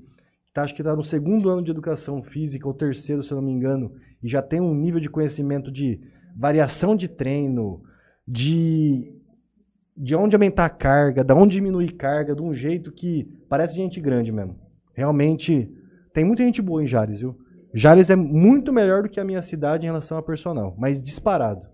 É só questão realmente da pessoa querer valorizar a pessoa Uhum. da cidade É mesmo. porque também não é, não é barato, cara. Não. Você pegar um personal, tipo, o cara você tem que entender. É outra coisa. Outra coisa que o cara tem que estar na mentalidade Mas eu dele. Pô, eu vou tudo. fazer personal, então já tem que estar focado pra aproveitar a aula certinho, porque é um investimento que você vai fazer também que faz parte de tudo isso aí que a gente tá falando. Não, com toda certeza. Mas é, é- também entra muito o ponto do que é caro. Uhum. Porque, por exemplo, vamos pensar que você entrou na academia sem saber fazer porra nenhuma, quis fazer as coisas sozinho, não contratou um cara e você se lesionou.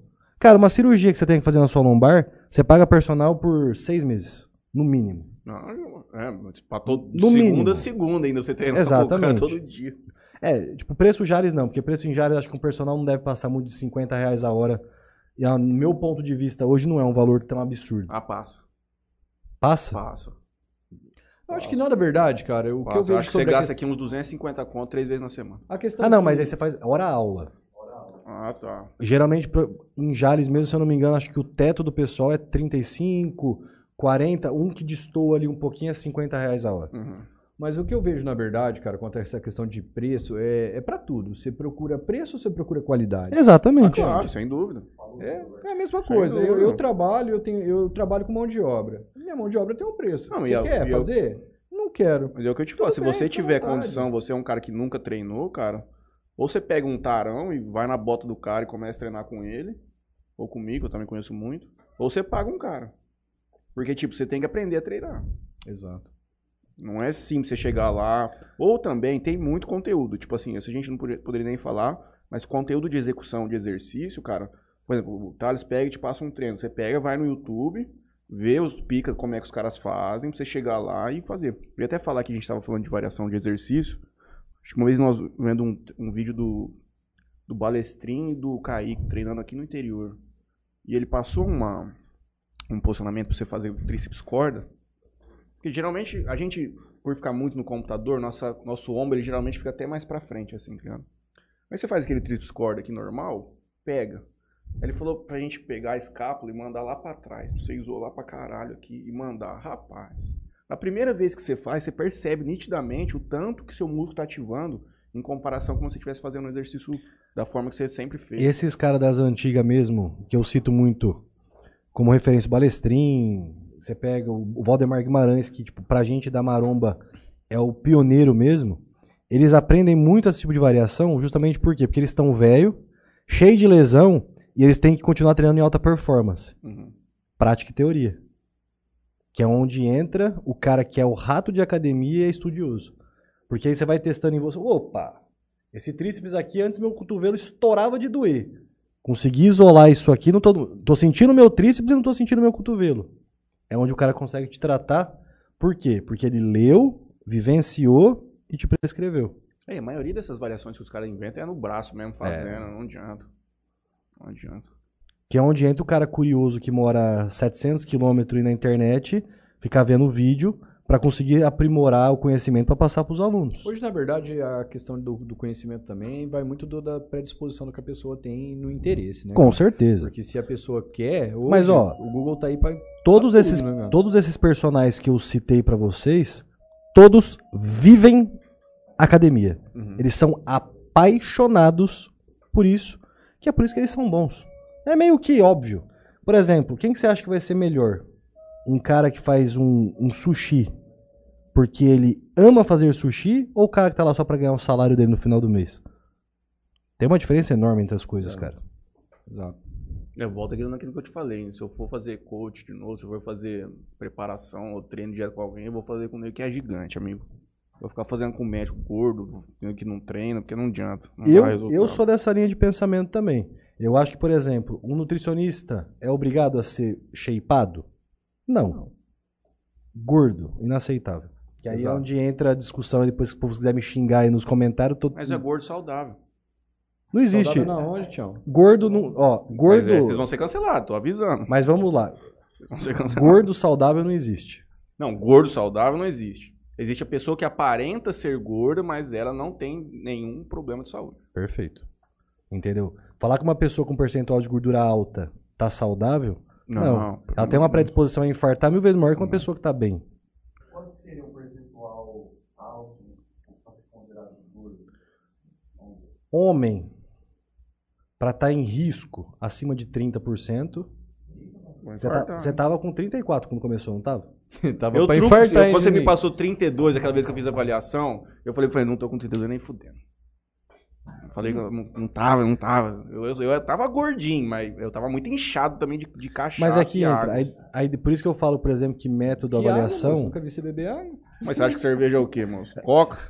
Que, que método de avaliação é muito errôneo nessa parte, porque não tem como você isolar muito bem o que, que é água, o que, que é gordura. Uhum. Mas, pensando no- no- nos números mesmo, homem acima de 30 e mulher acima de 35 ali, porque mulher tem gordura mais alta que homem por- justamente por conta da parte hormonal delas, Uhum. terem hormônios muito mais protetivos para proteger o feto do que propriamente explosivos como o do homem. Uhum. Não sendo machista nem nada do gênero, mas fisiologicamente é isso que acontece. A hora que você voltar aqui tem uma discussão de, cancel... de cancelamento. Mas antes disso, um aluno seu também me mandou uma mensagem aqui pra te dar um salve, o Zé Ricardo Soler. Conhece lá de Araçatuba? Sou apaixonado por ele sem conhecer pessoalmente. Você não sabe a história desse cara. É a história de. Esse cara é tipo você. Ele era da minha sala, vida inteira estudamos junto. Sofria bullying, zoava, era gordo. Aquele cara que, tipo, porra, concentração grande de gordura mesmo na barriga, gigantesca. Pernudo e o caralho. Eita, pô. Ele te falou do, do Instagram máfia da dieta que ele fez, né? Ah, ele contou que tinha, Então. tinha um Instagram bem grande. O bicho pirou, virou a chave. E eu nunca vi um, uma. Um, que eu vi pessoalmente, a maior transformação que eu já vi de mentalidade e corpo. O cara se disciplinou de uma forma, e aquela época lá atrás, isso aí também já tem mais de 10 anos.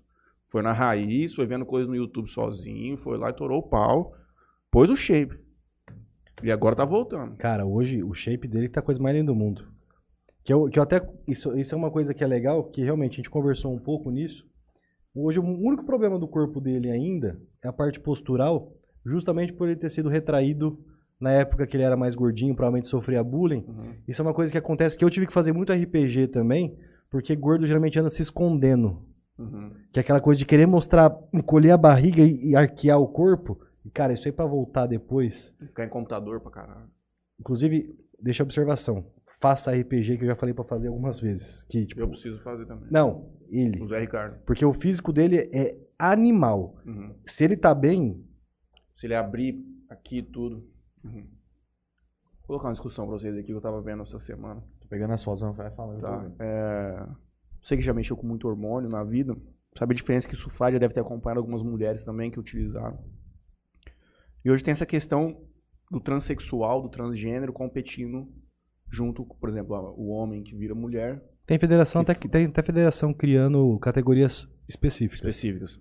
No, no, no fisiculturismo, já, você já chegou a ver isso? Tem federação que tá criando. Acho Ah. que chama F. Tem até no, tá nos meus favoritos aí de busca. F. Ai. Não sei se vai conseguir achar aí. Mas aqui do Brasil. No Brasil. Campeonato Não, Amador. Aí pra você ver, no, no, fisi- É, essa mesmo. fisi- FBBF. Tem uma categoria pra trans. no fisiculturismo a mulher vai rapelar tudo. Porque eu tava vendo ontem um, um- lendo um artigo que, por exemplo, o Comitê Olímpico ele dizia isso na questão de levantamento de peso. Falava que você tinha que ter no- nos dois últimos anos uma taxa mínima ou máxima de nível de testosterona produzido. O comitê americano resolveu deixar muito mais rígido, porque ele já entendia que não teria como ter competição entre uma mulher que produziu esse hormônio durante a vida inteira e depois a que não. E com a, com, contra a que não. E não tem só isso, os caras falam. Os caras falam que a densidade de óssea do cara, densidade de tecido, de ligamento é muito mais forte. É, isso aí entra aquela coisa assim. Eu sou um cara de uma visão de mundo onde eu acho que não existe certo e errado. Eu acho que cada um tem que ser feliz, tem que gostar do jeito que é. Pra mim, ser, se, você se, se você se sente mulher sendo homem, você mais tem que ser mulher mesmo, que a vida é sua e o buraco é seu. Eu sou dessa linha. Tanto em qualquer outro aspecto. Eu sou muito aberto a isso, eu não tenho preconceito nenhum com nada. Mas você comparar um homem e uma mulher fisiológico mesmo, parte hormonal, é impossível. Não tem como. Foi bom. Homem é homem, mulher é mulher. Você vê o tanto de recorde que está sendo quebrado, tipo, de, Não é, dá. bizarro, é, não tem competição. O vôlei mesmo tá dando um bafafá Uhum. desgraçado nisso. Eu, particularmente falando, por exemplo, se eu tenho um time e vou competir com outro time que tem uma mulher pro sentimento dela, mas que nasceu com níveis hormonais de um homem, eu nem coloco meu time em campo. Não tem como. O cara vai destruir. Entendeu? Ao mesmo tempo que, por exemplo, você pega isso não só na parte do sexo, quanto na parte, por exemplo, da, da raça, realmente. Uhum, Negro. Negro não é bom pra natação, porque a densidade dele não é boa pra isso. uhum, Já viu alguém ganhar de um negro numa corrida? Difícil. uhum. Porque a, a estrutura do corpo, a densidade óssea, a força dele é muito acima da média. Uhum. Eu falo que o meu sonho de vida é ter nascido negão. Eu queria muito ser. Porque realmente eles são privilegiados por Deus quando o assunto é bodybuilder. Uhum. É, tanto que os grandes exemplos. O Coleman, Phil Heath, Phil Heath, tudo. Todos. Os grandes campeões. Não, o único que foi. O único. O Arnold Schwarzenegger e o Jay Cutler, que são as furas de, que são as... E tem o Levrone que é uma mistura meio latina com, com branco ali, sei lá, que, que virou, que também é uma aberração genética. O Léo vai por lá? O- Tem que esperar um pouco. Tem É, que ele esperar vai, ele voltar. ele vai dar um zoom aqui. Ontem eu tava vendo, eu vi um filme ontem, não sei se já chegou a ver, da, da história da Venus Williams, da Serena Williams, as tenistas. Não, nunca cheguei a assistir. Mas eu Também. sou fã delas porque eu acho que elas são monstras no Também, tênis tipo, mesmo. A hora que você vê a história delas, elas foram. de- antes delas nascerem, tava tudo planejado para elas virarem aquilo. O pai dela, quando- antes delas nascerem, ele escreveu um livro de 78 páginas do que, que ele precisava fazer para formar uma tenista número um do mundo. Caralho. Só que eles não tinham dinheiro, tudo, era complicado. Negros num esporte completamente elitista e branco naquela época e tudo mais. Filme do caralho. Dica, chama King Richard. Que da hora, Que é vou assistir. Muito dela. Netflix? HBO. Que da hora. Chama King Richard. Vai estar no cinema agora também, vai estar passando, sem dúvida. Filmaço, cara. A história é bizarra. E o cara não fez uma, ele fez duas. E as outras filhas dele todas, era tipo, além de ele treinar pra caralho, elas tinham. Só podia treinar tênis se tirasse A. Que é o 10 lá. Não podia treinar. Então as outras que não viraram tenista, viraram as mais pica na faculdade e tudo mais. Porque o cara disciplinou que desde quando a criança dele nascesse, primeiro ano ia fazer isso, segundo aquilo, tal, tal, tal, e o cara seguiu o plano até. E deu certo. Que o resto é Deu história, certo. né? É a maior da história de todos os tempos, Serena Williams. Ah, Leonardo, Deus, vai tomar. Ah, mas é a mesma coisa depois você querer julgar. Quem que é maior que ela Quem de que é, mulher? quem que é maior? O Federer ou o Nadal? Não, de mulher eu tô falando. Tô falando de mulher, mano. Você é imbecil. Pô, Não, tô falando, mas é aquela. Olha que a maior mulher da história do tempo que fala assim, não é. Eu, Porra. Vamos pôr essas fotos aqui. Você consegue dar um zoom? Desculpa, dona Maria Lourdes, que eu me, me exaltei. Deixa eu ver o que a galera mandou no YouTube aqui pra gente enquanto o Léo vai colocando lá. É, Smiths manda o melhor, tô aqui, bruxo. Smith, Smills. Ah, o Everson. O Everson também é um ex-obeso. Tem, você postou foto depois dele no, nessa daí que vai postar ou não? Esse daí também é monstro, ele vai competir Você também. colocou todas, tá uma do lado da outra, você vai ter que ficar procurando. Não, só vou jogar pro lado. Então manda um F11 aí. F11? F11. Ah, eu não tenho É muita foto música de aqui. Ah, é muito Vitor Matos, brabo demais. Leonardo Mesquita. Franley tá com o peitoral estralando. Deve estar fazendo muito supino. Franley, quanto você aguenta no reto? 14. 14? É o tamanho padrão. É o né, tamanho padrão, já encontra tá na média mercado, já. hein? Supino reto barra ou supino no alter? Alter. Alter, né? Menos lesivo. Também acho. Assim, eu gosto de barra pra caralho. Porque, porque você tá pegando 14 quilos. É, Começa a colocar 30, que você vai odiar a dor que vai te causar na, nessa junçãozinha aqui, velho. Barra é uma desgraça, cara. É. Mas a gente, a gente nem faz barra, faz? Não. Você tem coach, né? De, de treino, caralho. Acho que eu vou deixar você fazer barra. Gui queda, tô pensando na proposta. Devia ser aquela hora que a gente tava falando sobre ele competir.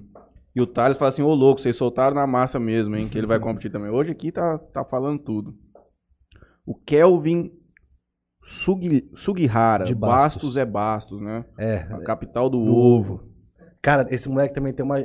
Esse moleque aí, a pandemia acho que foi um dos moleques que mais foi judiado do planeta.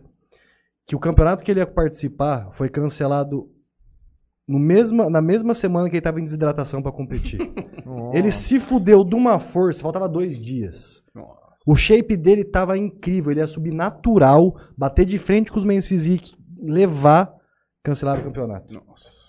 A pandemia doer, isso não. foi doloroso, cara. Eu não sabia, eu na hora que eu recebi a notícia que ia cancelar o campeonato dele, Tinha nem coragem de ligar pro mano.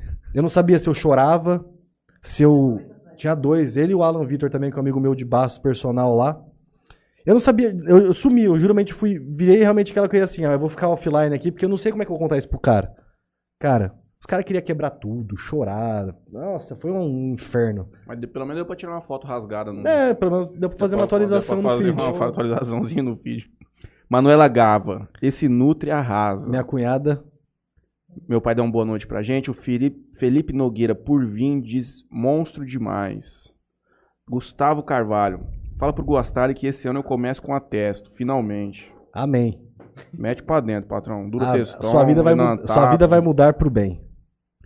Kelvin Sugihara, de novo. Diferença de treino e dieta entre os naturais e a galera que usa anabolizante. É um, é um tema da hora. Basicamente vai girar em torno do, do tempo que você de- demora pra treinar seu músculo de novo.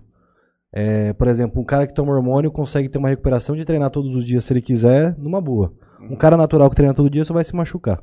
Você realmente tem que dar um intervalo bom de descanso do seu corpo. Por exemplo, você treinou peito na segunda, pelo menos esperar uns, umas 72 horas para treinar seu peito de novo. Enquanto o hormonizado, às vezes ali 48 horas de descanso consegue treinar. Mas o- eu falo que o natural, o pessoal fala que tem que treinar menos que o hormonizado. Pelo contrário, o natural tem que se fuder muito mais, porque para conseguir ter o mesmo aproveitamento do treino de um cara que toma hormônio, é muito mais E difícil. sem contar a recuperação entre treinos entre dias, mas a minha recuperação do músculo na hora ali, cara. Quando Exatamente. você começa a tomar uma creatina, você já vê uma diferença do caralho. Quando você toma um pré-treino, já vê uma diferença muito grande. Você conseguir estender sua série um pouco mais, você a tua falha chegar um pouco mais tarde. É bizarro, cara. Imagina chipado mesmo no 12. Muda muito. É, é o que o pessoal muito fala. Por exemplo, quem que você acha que tem que comer mais para crescer? Um natural ou hormonizado? Natural. Ah, O hormonizado puxa proteína em migalhas. é. Uhum. Tanto que o anabolizante é muito mais importante num cutting do que num bulking. O anabolizante serve não é para você ganhar massa no cutting, Uhum. é para você não perder massa. No caso dele aqui, iniciante total, você acha que um ABC é um indicado? Um dia de descanso na semana ou treina segunda, sexta e tchau? Eu acho que treinar de segunda a sexta e tchau é melhor, até para ele criar a rotina de dieta. Uhum. Porque eu vejo que muito paciente tem dificuldade.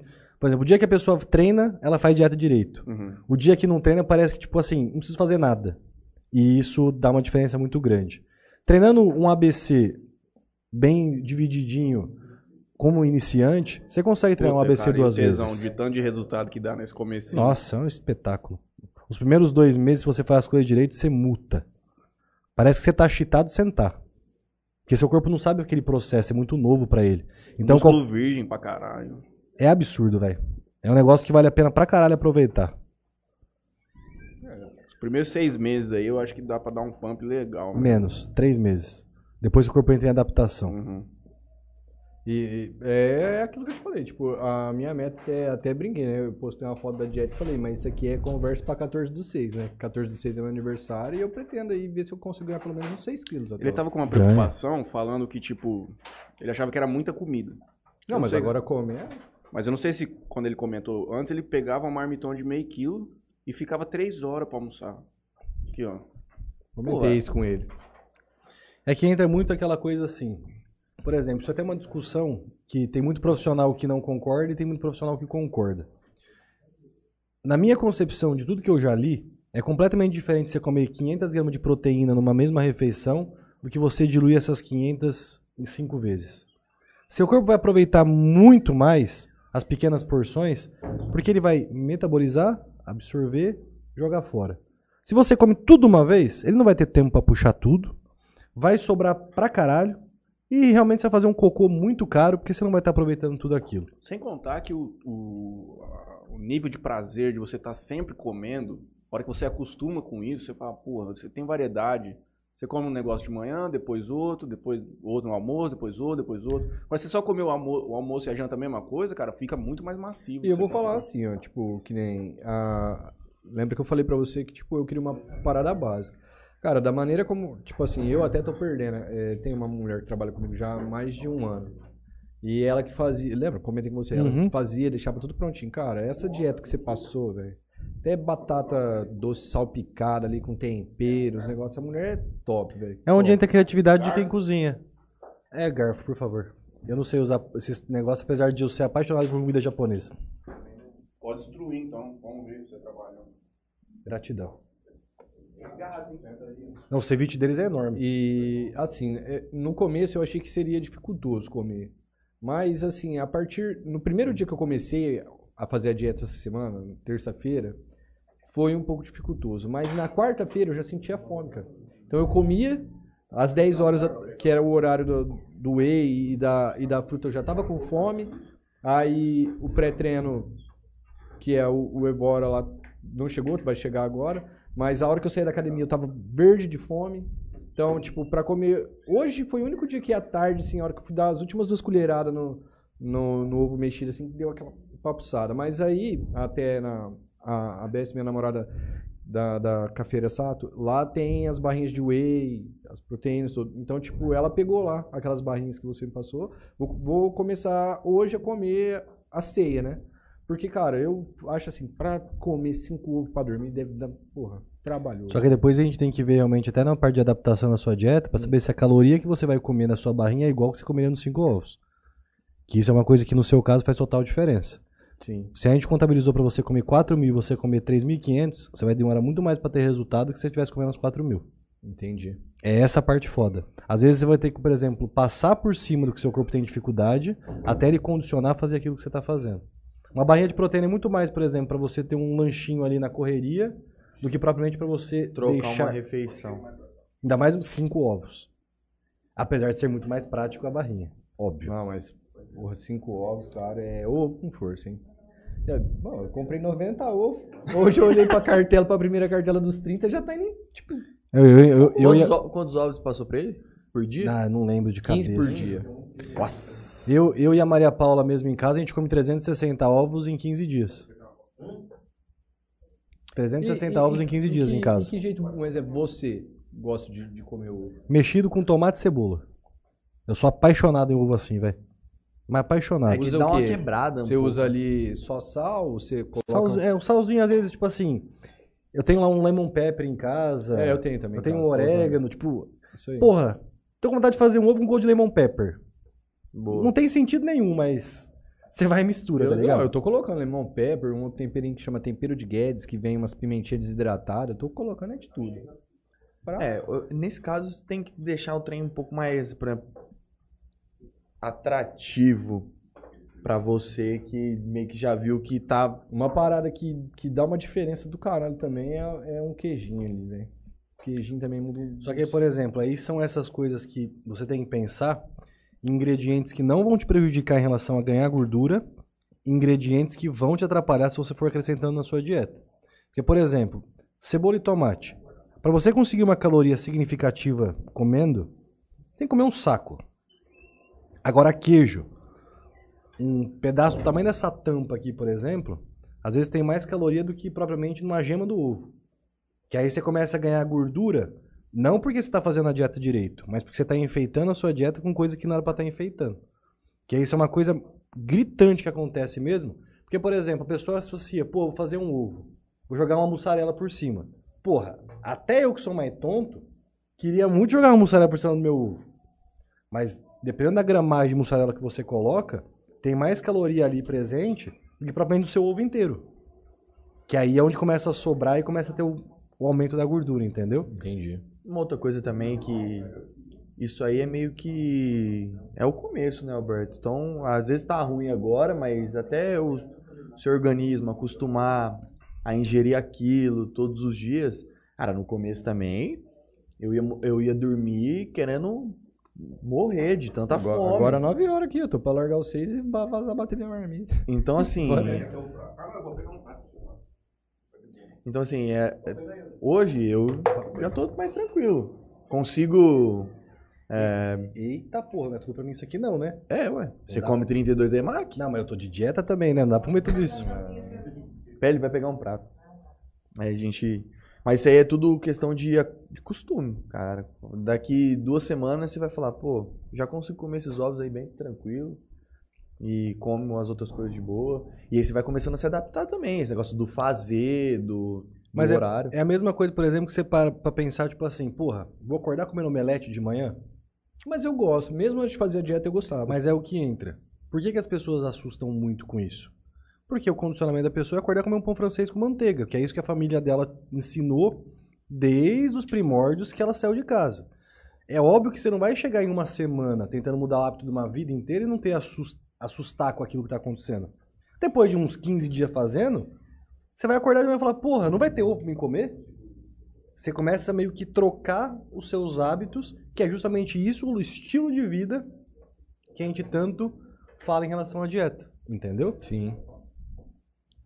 A gente tava, a gente tava falando antes sobre campeonatos, você falou que você fez um aqui, foi o único que teve, Em Jales. que teve em Jales. Pretende voltar a fazer? Depende muito da parte do apoio que eu vou ter. Porque, por exemplo, é, fazer um campeonato à distância significa que você às vezes tem que ter uns olhos em Jales que não seja você, porque eu não vivo disso. Então eu não posso abdicar da minha, da minha carreira, dos meus alunos, dos meus pacientes, para organizar somente um campeonato. Então, se por exemplo eu tiver alguém que me apoie, que me ajude, com toda certeza, cara, eu sou apaixonado em fazer evento. Eu sou realmente Vai ser gostoso pra caralho. é maravilhoso. É...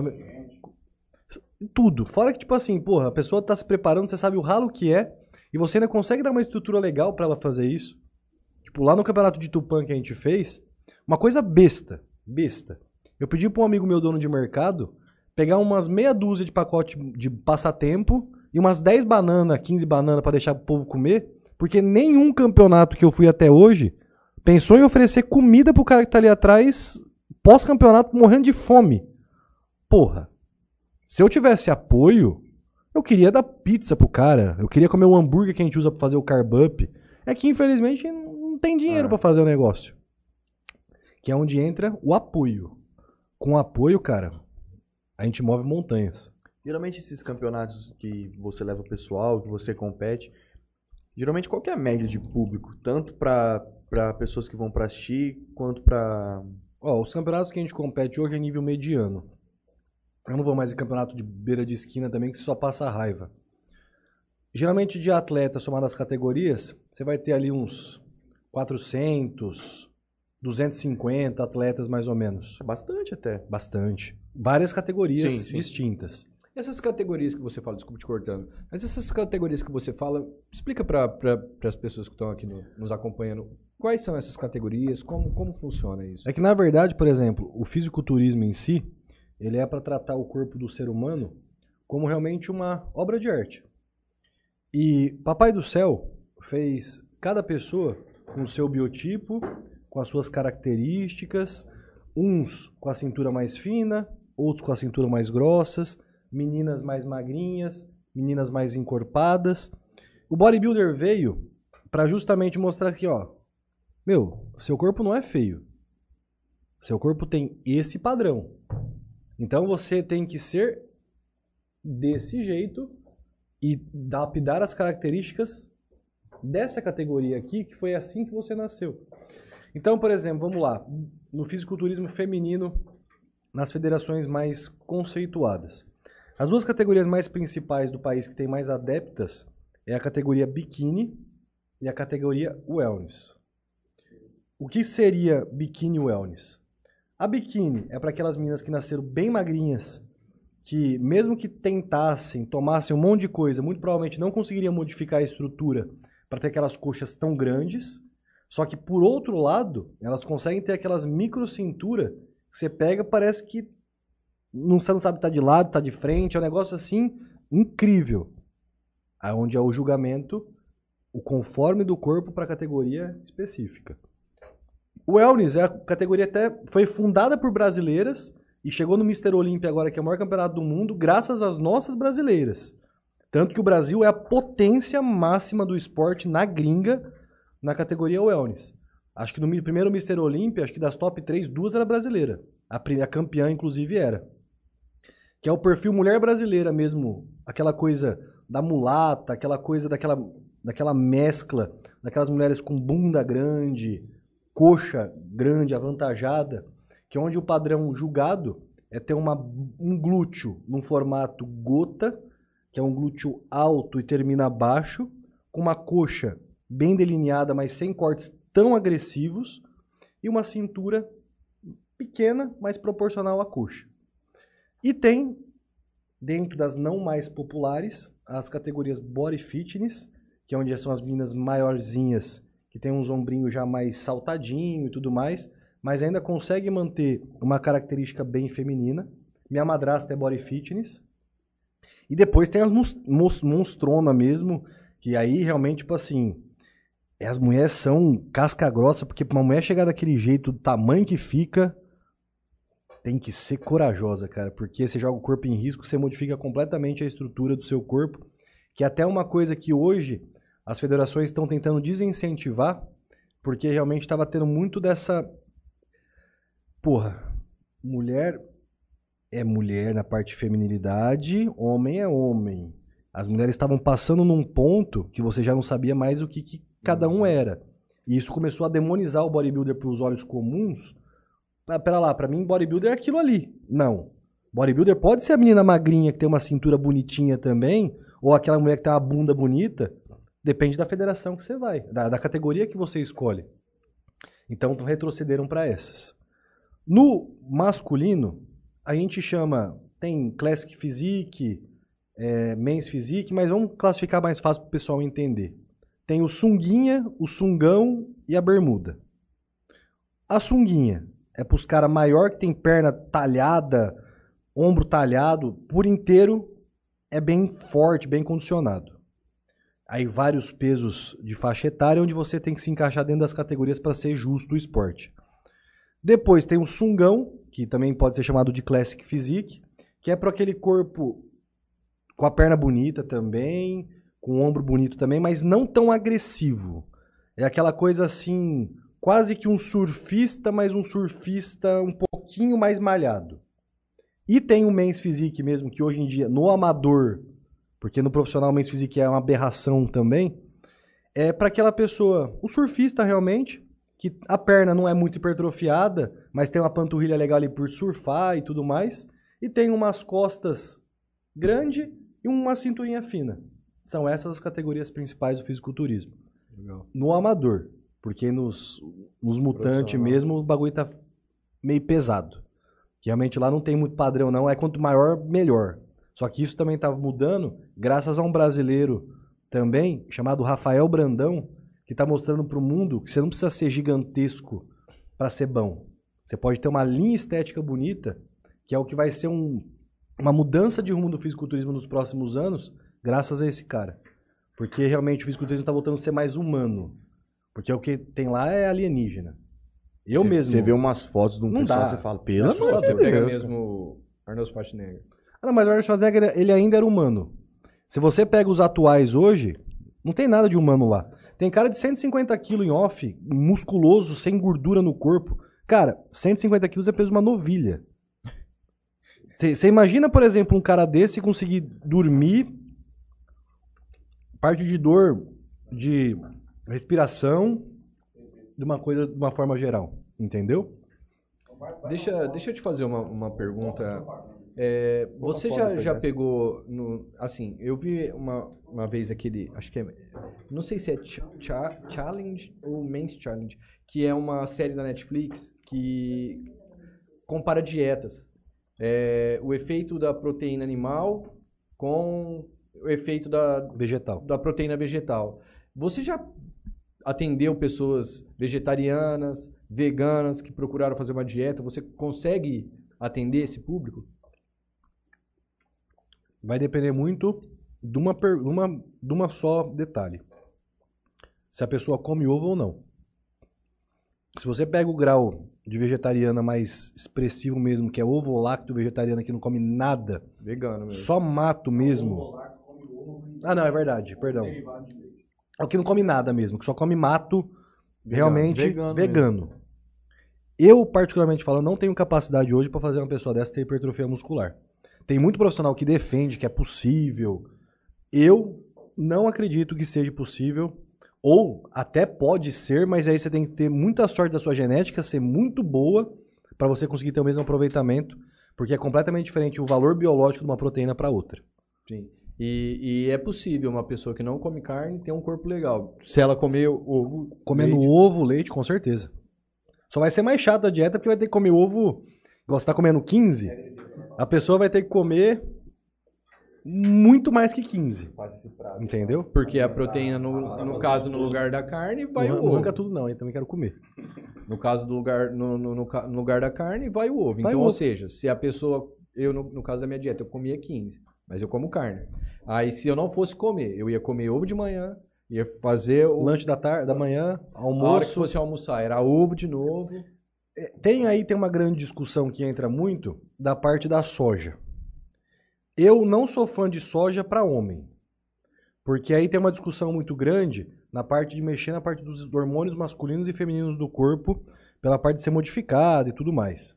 Tem uma substância dentro que eu não vou lembrar o nome agora, acho que é isoflavona, alguma coisa assim, que tem muita discussão entre os dois lados que, não, soja pode ser comida por homem que não vai dar nada, como outros que não. O cara vai ter tetinha, vai ter aqueles traços de, de feminilidade mesmo no organismo. Então eu não gosto da soja para isso. Isso. Mas aí é uma grande é, discussão, porque tem muito profissional que vai falar para você que não tem nada a ver, e vai ter muito profissional como eu que não gosta muito da, da associação. Mas para mulher, por exemplo, a soja também tem um bom valor biológico. Tem um documentário chamado Dieta dos Gladiadores. O cara fala sobre todas essas paradas. Segundo ele constrói lá, ele era. Já lutou UFC, ele já foi campeão daquele UFC, tipo um reality show de UFC Uhum. onde lança os carinhos. Chama Wilker, alguma coisa assim. E ele faz um documentário todo sobre isso, na questão de recuperação dele, porque ele se lesionou. E ele faz defesa pessoal também, ele é treinador de defesa pessoal. E ele vai falando sobre todas essas paradas. É, fala essa questão do estradiol também. Fala a questão da B12, que os caras falam que é muito deficiente na, na dieta vegana. Só que Ele aquela- vai desmistificando, segundo a leitura dele lá, né? tem um Tanto que quem é produtor do, do, do documentário é o Schwarzenegger, que hoje é vegano. Sim, ele não é hoje, eu acho que ele é, ele é, ele é vegetariano faz muito tempo. Que É, ele mas não na época que ele carne. treinava, você sabe Não. como que era o protocolo, né? o protocolo do Arnold 200 Schwarzenegger de, 200 gramas de arroz, 200 de frango de 3 em 3 e horas. cerveja. Também na época era um- é uma discussão bizarra que ele adorava tomar uma cerveja. Que aí é o que entra muito. Arnold Schwarzenegger é meio que moldado por Deus pra ter sido Arnold Schwarzenegger também. E também nem compara com o tamanho dos caras de hoje. Hoje em dia o Arnold Schwarzenegger é um clássico. Uhum. Nesse, nesse challenge que eu falei pra você, mostra, mostra o homem mais forte do mundo, do Guinness. O cara não come carne. Ah, ele aparece. Cara, Ele, não ele come carne. disputa lá, não é que ele é o mais forte, ele é um dos caras que disputa lá, ele ganha bastante título. O cara mostra ele nesse, nesse documentário. Tem time da NFL, de pessoas, tenistas. Mas é o que entra, o são as exceções vários- É. e principalmente entra aquilo. Será que o cara realmente está falando a verdade ou será que o cara tá querendo implantar uma ideia pra vender um documentário? Tem muito essa pulga atrás da orelha depois desse documentário aí, porque Você assistiu esse documentário? não assisti na íntegra, mas eu já assisti alguns pedaços. O crescimento das indústrias, parte de vegano, essas coisas assim nos Estados Unidos, depois desse documentário, quadriplicou. Se você puxa estudos de antes, você consegue achar estudo que fala que Coca-Cola faz bem para a saúde. Depende da fonte. Entendeu? Então, é possível sim ter uma hipertrofia legal sendo vegano e tudo mais, mas é muito mais difícil. Sem contar que é muito mais Vegetariano vai de caro. boa. Vegetariano é mais fácil. E é muito mais caro. Pra você Porque Pra você conseguir fazer completo, Isso. suplementação e tudo, é embaçado. Porque eu sempre de- debato. Eu não sou um cara carnívoro, assim. Extremamente, tipo, ah, eu vou comer, tem que ter carne. Eu sou um cara que se tiver legumes, eu como e como tranquilo, entende? Mas aí eu fico pensando o seguinte: teve uma tia minha, ela tentou ser vegetariana. Parou de comer carne. Chegou uma hora que o médico falou que ia internar ela, velho. A mulher tava com glicemia. Então, entendeu? é que tá. Então, tipo assim, eu acredito que para as pessoas que não comem carne, é saber se alimentar corretamente, né, cara? Acho que isso é o ideal. Como é que você vai substituir a proteína animal na sua vida? O que, que você vai precisar comer? O que que- quanto você vai precisar comer para ter o mesmo, a mesma saúde que você tinha comendo carne? Entende? Porque o que eles debatem muito no- nesse, nesse documentário é a, a proteína animal, a sujeira que tem na proteína animal. Então, assim, os caras faz- fazem vários testes. Faz esse teste, faz o teste de virilidade, faz teste, uma caralhada de teste. Faz o teste que eles põem, a proteína bate para mostrar a sujeira que tem na proteína animal, do que tem na proteína vegetal. Então, É assim, que isso daí também abre uma abertura para uma discussão que se a gente começar a estender aqui, nós vamos ficar até amanhã. Porque, por exemplo, vamos parar para pensar na água filtrada. Que a gente toma, a maioria das pessoas toma aquela água que a prefeitura purifica, que você, às vezes, é uma água de rio, que é a água do esgoto que volta, vai ser processada, você bebe de novo. Tem estudo que fala que aquela água é carregada de metais, não sei das quantas, não sei das quantas. Pode vir até com níveis hormonais adulterados, porque o, o produto não dá conta de fazer a limpeza. Você vai deixar de tomar água por causa disso? Legumes, saladas, uma parte de Agrotóxicos. Agro- Será que realmente aquilo não vai te fazer mal no futuro? Só que é aquilo. Tudo tem. Você vai deixar de comer pensando. Exato. Você viu quantos agrotóxicos novos foi, foi liberado aí? Tipo, no ano passado? E tudo, querendo ou não, o Porra. que movimenta isso aí é dinheiro, velho. Então você tem que tomar muito cuidado das fontes, porque às vezes as pessoas usam informações bonitas pra tentar mascarar uma ideia pra vender a ideia. Que aí esse documentário tem muito esse, essa discussão interna pra saber se realmente tudo que estão falando lá realmente tem fonte forte mesmo. E óbvio também entra os maus tratos aos animais e tudo mais, que realmente tem gente que esculacha demais. E eu também não compactuo com esse tipo de coisa. Entendeu? Não vou deixar de comer minha carne. Nem eu. Mas eu prefiro muito mais comprar de alguém que trata os bichinhos com as Tenho vontade devidas. de parar de comer carne, cara. Entendo. Tenho vontade. Aberto, né, irmão? Não, se liga, tio. Detonamento do homem. Cala a boca. Nossa, esse cara aqui, pra- o dia que pega pra falar borracha, vou... Um ED vegano. Não, é vegetariano, tio. Vegetariano. Vamos ver essas fotos aqui. Fala. Novak Djokovic, vegano. Ele virou vegano, ele tem 20, ele é um marco.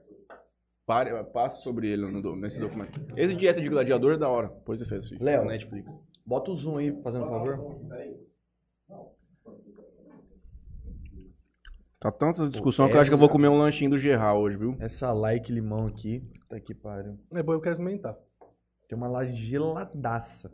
Eu fiquei curioso pra experimentar. Tem que comer um smash burger, 260 gramas de carne, um pãozinho e um queijo, moço. Que mal isso aí faz? Cara, hambúrguer artesanal, eu sou apaixonado também rosto. Você tem que tirar Tem que pedir o logo, Qual né? que você quer? Tirou? Pode, vai. Vamos pedir. Ô, Rubens, sobe um pouquinho a câmera aqui. Pode deixar. Você sobe. Só pra gente dar um pouco mais de zoom. Pra mostrar um.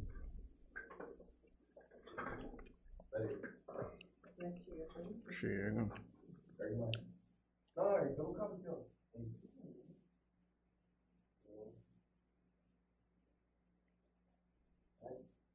Sobe, moço.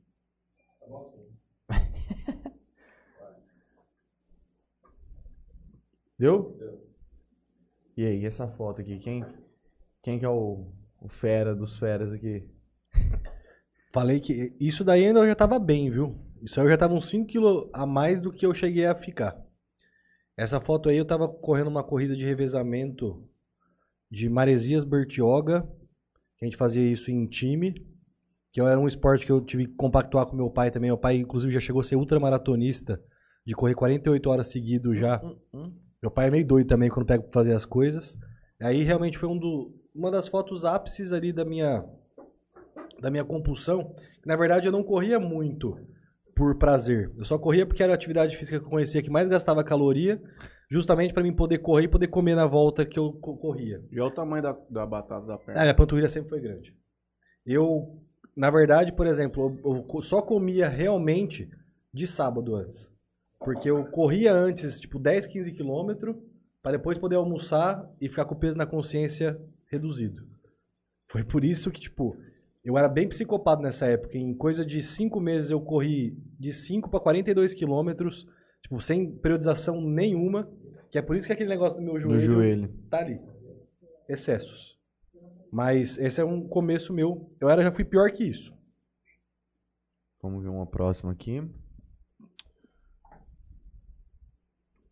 Ih, caralho. Bom, vamos pegar aqui do é, Arthur, eu acho que é o. Arthur. Esse aqui é um, um antes dele, né? Cara, se- se- não sei se vai conseguir puxar o depois dele, acho que não foi. Tem, tem, Foi? tem, tem. Só mostrando. um. O Arthur, nessa, nessa foto dele aí, é engraçado que tipo, foi uma das, um dos primeiros contatos nossos, que é nessa época mais ou É menos. que 431 aqui o número? É. uns dois anos atrás. Primeira coisa que o Arthur falou pra mim quando ele chegou no consultório desse jeito foi com as seguintes palavras: Alex, eu estou vindo aqui para competir. Você acha que é possível? Foi o primeiro contato dele. Qualquer pessoa do planeta Terra olharia pra ele. Impossível, irmão. Tá louco? No máximo que você tem que emagrecer. Caralho. Exatamente. O máximo que você tem é emagrecer, sossegar seu facho aí, tá bom demais. E eu respondi pra ele com toda certeza. Daqui uns dois anos, se você pegar firme, você vai conseguir fazer isso. Daqui dois meses, se o Covid deixar, ele vai estar nos palcos realizando o sonho dele. Vamos ver o. o- Nada, sempre com os venenos, né? Ô. Não. Ah, ah. Esse é o Arthur hoje. Que é realmente um dos personagens que eu citei também, que realmente conseguiram unir a prática, a raiva, a frustração de ter sido de sofrer bullying, tudo em motivação e se tornar um armário desse. Que hoje ele é maior que eu, com toda a certeza do mundo, que o bicho come peso. É aquele rapaz do, de dezembro que quando eu, eu tava entrando, ele tava saindo? acho, que é, É, é ele sim, eu Esse cara é personal. da, da FC. E ele mudou tudo, né? Porque ele tinha um cabelão. Não, o Arthur.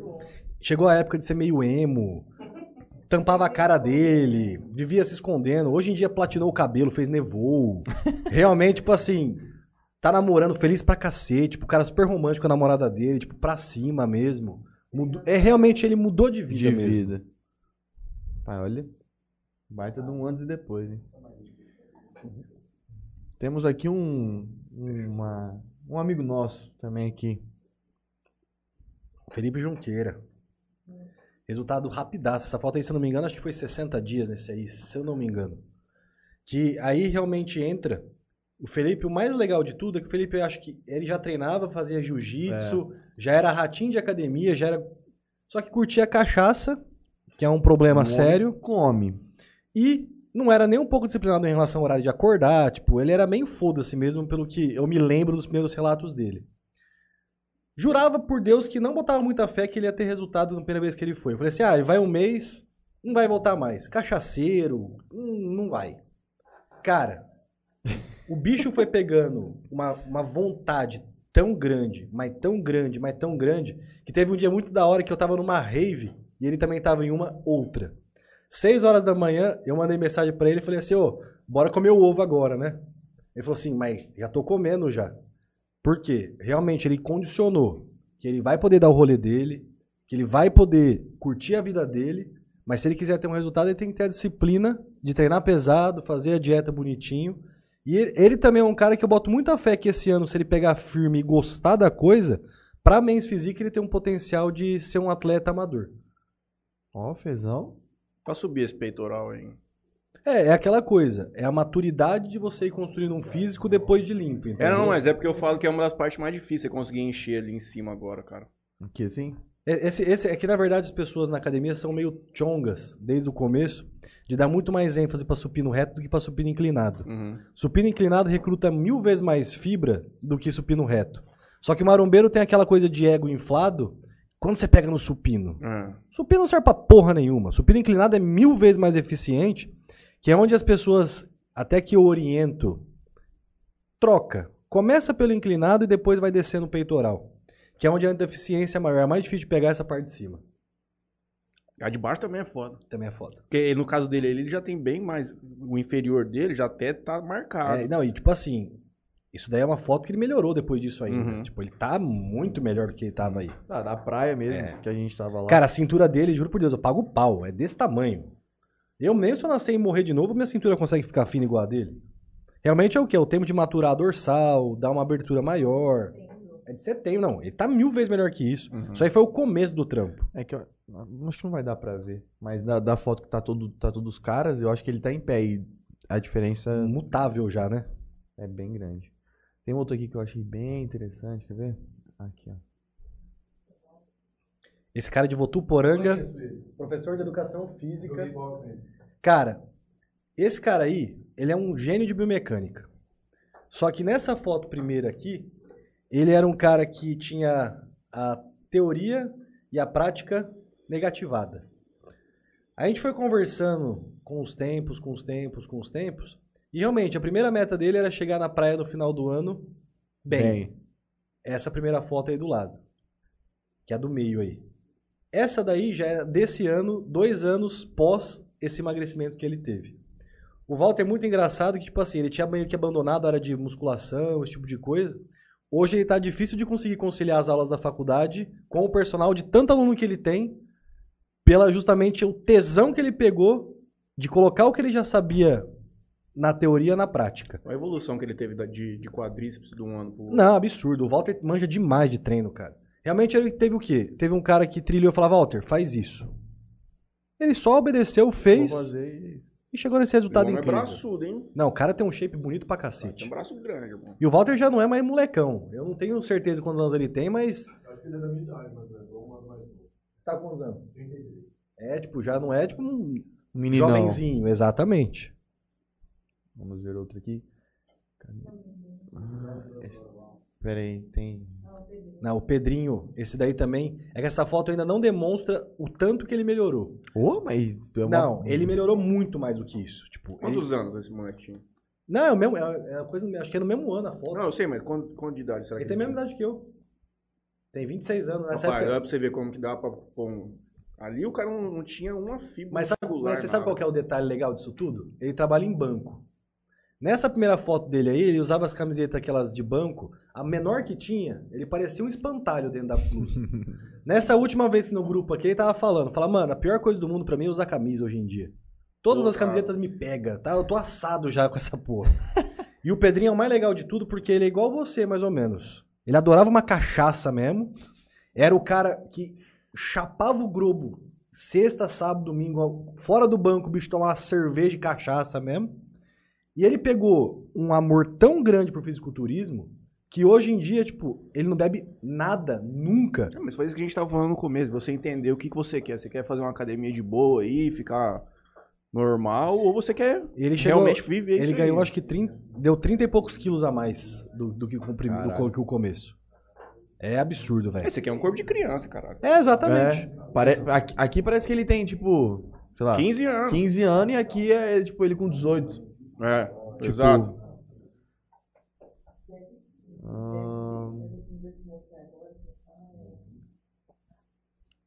Ah, tá. Esse aqui é o, o antes, depois tem o depois dele. É, esse, Esse aqui é o, é o cara é, o, do... é o cara que ganhou Sardinha esse ano, ano passado. Ele ganhou três categorias no Sardinha. Aí já treinava aí. Não, ele é- já tomava bomba, Uhum. já treinava, já tinha coach, já tinha tudo, Mas não dá resultado. mas não dava resultado. Mas a força de vontade desse moleque, desde essa época aí, ele só era ruim porque o cara que passava as coisas pra ele era ruim. A minha mãe, eu acho que ela deve estar vendo ainda. Ela deve treinar faz uns 20 anos. E ela nunca fez musculação pesada. E aí, desde quando eu comecei a ver vídeo, fala assim, mãe, você treina fofo, você faz muito aeróbico, tudo, você não é. Ela você não conseguia evoluir, ela ela tá com o shape encaixado. Aí agora, por último, depois que ela. Que não tava tendo mais aula na academia, acho que por causa do Covid, ela começou a treinar pesado. Puta, ela falou que melhorou a qualidade de vida dela, ela Tudo. tá tonificando pra caralho. Não adianta, mano. Agora o depois aqui... Treinar pesado, Juninho. Vamos. Olha isso aí. É tipo assim, mano, esse moleque ele competiu com um cara que chama Cris Figueiredo da Max Titânio, que é full patrocinado, Sim. tem apoio de mídia e bateu de frente no, do lado da avaliação. Com óbvio, o parte superior dele ainda precisa melhorar um pouco o tamanho, mas o posterior, a inferior de coxa dele era o Nossa. melhor do palco, melhor do que o cara da Max Titânio, que é associado pelo Balestrin, pelo Cariani, tem apoio de trocentas empresas de suplemento, ganha os hormônios dele de graça, bateu de frente dormindo duas horas por noite. Você imagina se um cara desse tem uma oportunidade? É. que é o que falta pro Brasil. Você tem aqui um celeiro de pessoas que, tipo assim, o Igor, ele pode estar com o joelho pulando. Tríceps de Kaique Pro. Ele não desiste da série que ele tá fazendo. Eu não consigo treinar com ele. Às vezes que eu tentei, eu passei vergonha. Não dá pra acompanhar. Tipo, ele treina com coração mesmo, sabe? Você vê que o cara tá treinando porque ele gosta do negócio. Uhum. É fora de série. O único defeito é que ele não sabe perder. Mas também por quê? Porque Ele dá a vida é, no dá negócio. vida no negócio. Mas então isso é, é, importante compreensível. pro cara ser campeão. É igual aquele moleque ali, ó. É um dos melhores jogadores de CS que eu já vi. É porque ele não gosta de perder nem a pau. Isso aí você dá um outro nível na tua, na tua nível de competitividade, você se entrega muito mais, você se dedica muito mais. As fibras. Não, o Igor é absurdo, É, velho. Tião, esse rasgado na femoral dele ali. O Igor, esse ano, a gente tá com um propósito. Chegar na NPC, na categoria até 75 quilos, e levar o overall de todos os campeonatos que ele for. Aí esse ano a gente tá indo pras cabeças mesmo. A gente não vai pra campeonato mais pra ficar em segundo. A gente vai pra campeonato pra ganhar. Porque ele só pesa. Detalhe, ele tá com 72 quilos nessa foto. Sobe com quanto? Não, ele tá com 72 aí. O book nele é 95. No palco ele tá com 72 essa foto. Que que é isso, cara? 72 quilos é o tamanho dele. Não, não é brincadeira, não. Nós temos mais 3 quilos pra botar nele ainda na categoria. O bicho vai ficar sinistro esse ano. Então, aí volta aquilo que a gente falou. Ele tem que ter calma, tem que entender que é um processo que demora pra caralho. É. Exatamente. Vamos ver se tem mais aqui. Eu acho que. Ah, tem sua aqui. Esse aí foi um. Acho que um, um segundo campeonato meu. Que realmente é Frango. época. É, frango ainda. Só que aí, por exemplo, Mas não tava? eu era júnior aí. Eu tinha menos de. Né? Exatamente. recente Ah, tem aqui, mas a galera viu. Desse último campeonato seu É. que a gente colocou no flyer lá. Tá bem maior, mano. Entendeu? Mas isso aí que você vê maturidade de músico, todas essas coisas que você tá falando. É tempo. É dois anos a mais, você tá colocando massa magra pra dentro e o caralho. Entendeu? É, não é. Não... Xiii. É que, Ninguém me avisou, do. é que na verdade tem um- uma coisa que entra muito. É de você saber o que você quer e que vida você quer ter. Uhum. Por exemplo, eu não sou nem de perto o cara mais disciplinado entre meus atletas. Tem uma foto que a Maria Paula acho que não pegou aí também, de um cara que é muito similar ao Igor, o Homero, que é um agente penitenciário também, que tem quase 40 anos. O Homero, velho, é um cara que, tipo assim, ele gosta de dar rolê, ele gosta de fazer umas coisas doidas da vida dele aí, mas nas coisas doidas que ele vai, pode estar no meio da torre, com um tiroteio na, na cadeia. Se der a hora dele comer, ele senta, come, pode estar chovendo canivete do lado e ele não tá nem aí.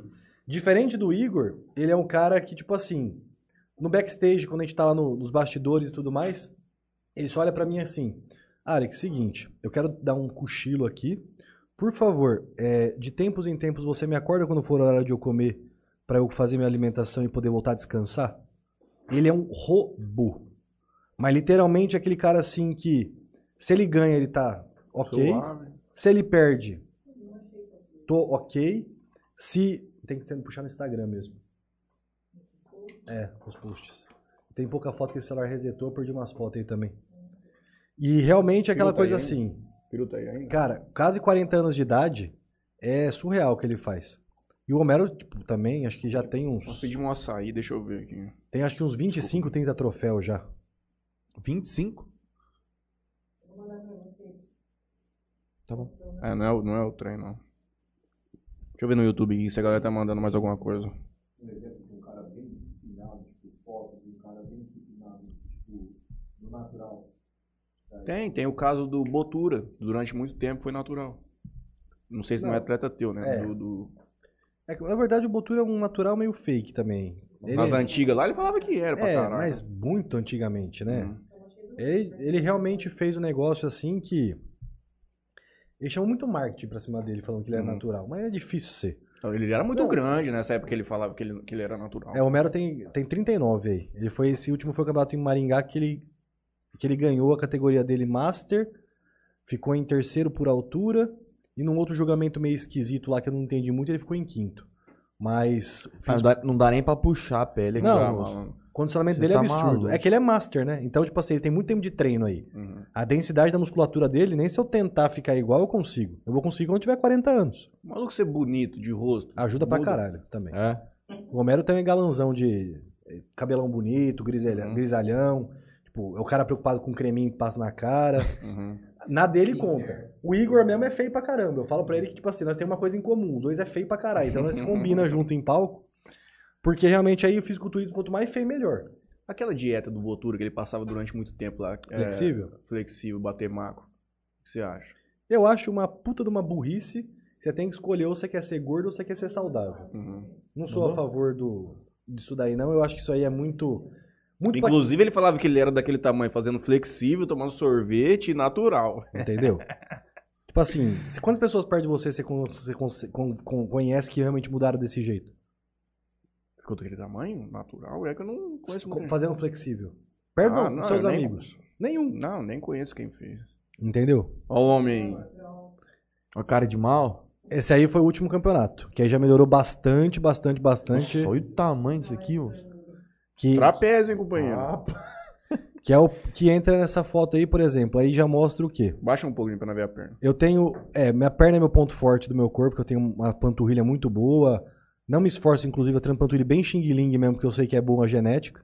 Em compensação, meu braço é horroroso de genética mesmo, meu pico de bíceps é péssimo. E eu posso espancar, esmurrar ele, que ele continua ruim. Faz igual o Gorila fez.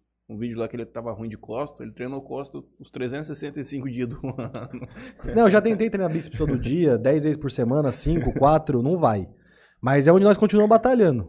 É, esse campeonato eu fui vice-campeão na, na NABA, na categoria sunguinha, até, chama lá, chama Men's Performance. Eu era na Main Athletic, que eu podia pesar até 80 quilos, eu tava com 79,5 aí. E fiquei em segundo lugar na Sungão também, que é a Classic Physique pela harmonia do físico. Que justamente meu braço ser pequeno é bom nessa parte porque fica mais harmônico. Uhum. Agora tá mandando mensagem aqui. Oi? Mais pesado que o Igor e o Igor é mil vezes maior que eu. Pois é. Você vê como a densidade muscular é diferente. É, isso, a gente falando, falando de campeonato, tem muita injustiça, assim, de Demais. resultado nessas. Ainda mais federação amadora que a gente compete. Na federação amadora que a gente foi no Paraná nessa última mesmo, eu vou até citar o nome mesmo, quero que se foda. Tem um treinador que chama Boca lá, que ele é cuicarça com o presidente da federação. A gente não podia entrar com os meninos pra aquecer dentro do backstage, porque a federação não deixava. Esse cara podia ficar com os atletas dele até no- no- na boca do palco, levando comida na boca do cara. E você acha que isso aí não tem campeonato que vai, o cara ganha cin- tem 50 categorias, 49 é aluno dele que ganha? Para, né? Você tem uma noção do campeonato aqui em Jales? O Homero, que é atleta meu, eu que criei, perdeu do Guto. Aqui em Jales. O Guto ficou em primeiro ele ficou em segundo. Por quê? Porque o Guto, segundo os juízes que estavam analisando, é melhor que o Homero. E foda-se que o campeonato é meu. Eu não sou o dono da, do arbitragem. Eu sou dono da organização do evento. Sob pena você fudeu o esporte. Exatamente. Você desestimula os caras que estão? Depende. Federação profissional é tudo árbitro federado. Federação amadora, geralmente a gente faz o quê? No, daqui, eu convidei o Du, é, o The Hulk, Uhum. também um atleta que eu gosto muito. A Érica, se eu não me engano, a esposa dele também foi, né? Foi? Não, foi a Érica, verdade. Foi a Érica, o, um o Bandeca, que é um coach amigo meu de Junqueirópolis. Foi ele que foi aqui? E quem mais? Teve mais um. Foi tudo amigo meu convidado que realmente entende sobre. Não, não foi. Eu não lembro quem foi o terceiro. Mas, tipo assim, são todos amigos meus que eu chego junto e falo assim: seguinte, gente, a gente vai analisar dessa forma, dessa forma, dessa forma. Por favor, não sejam imparciais. E eu não vou opinar em nada. O resultado quem decide é vocês. E realmente é desse jeito que a gente faz mesmo o evento. Eu não opino nada, velho. Eu quero mais que se foda. Eu tô lá pra organizar o campeonato e deixar as coisas rolar. Mas até no profissional tem choro. Os caras falam Tem. que, tipo, esses caras que é mais mídia, É, mais então. beneficiado, assim. Tipo, você pegar um, cara que não tem tanta mídia, assim, chegar num campeonato grande onde tem uns- os caras patrocinados, enfim. A gente brincava que até um ano passado no, no profissional, você ser da Integral Médica era certeza que você ia ser o primeiro lugar. Era absurdo a discrepância. Às vezes você pegar atleta mil vezes pior que o segundo, mas cara ganhava. O Mr. Olímpia mesmo, tem um cara do Brasil, o Eduardo Correia, que ele é da, da categoria mais abaixo da Open. Tipo, ele é um, até 90 e poucos quilos. Ele é tipo o monstrão, mas o monstrão miniatura. Que ele foi um dos caras mais injustiçados do mundo. Que teve um campeonato que ele tava tão melhor, mas tão melhor, mas tão melhor que o primeiro, que na hora que o primeiro colocado foi premiado, ele ficou com vergonha de aceitar a premiação. Mas por quê? Não ganhou porque o cara é americano, cinco vezes campeão no negócio e a política não deixou ele ganhar. A mesma coisa aconteceu uns anos atrás, onde agora, você vê como é a hipocrisia da sociedade, um árabe é top 1 do Mr. Olímpia nos Estados Unidos. Pro cara, pro americano mesmo, foi difícil de engolir isso. Mas o cara teve que, ó, pau, pau, pau, martelar pra conseguir ganhar a vaguinha dele.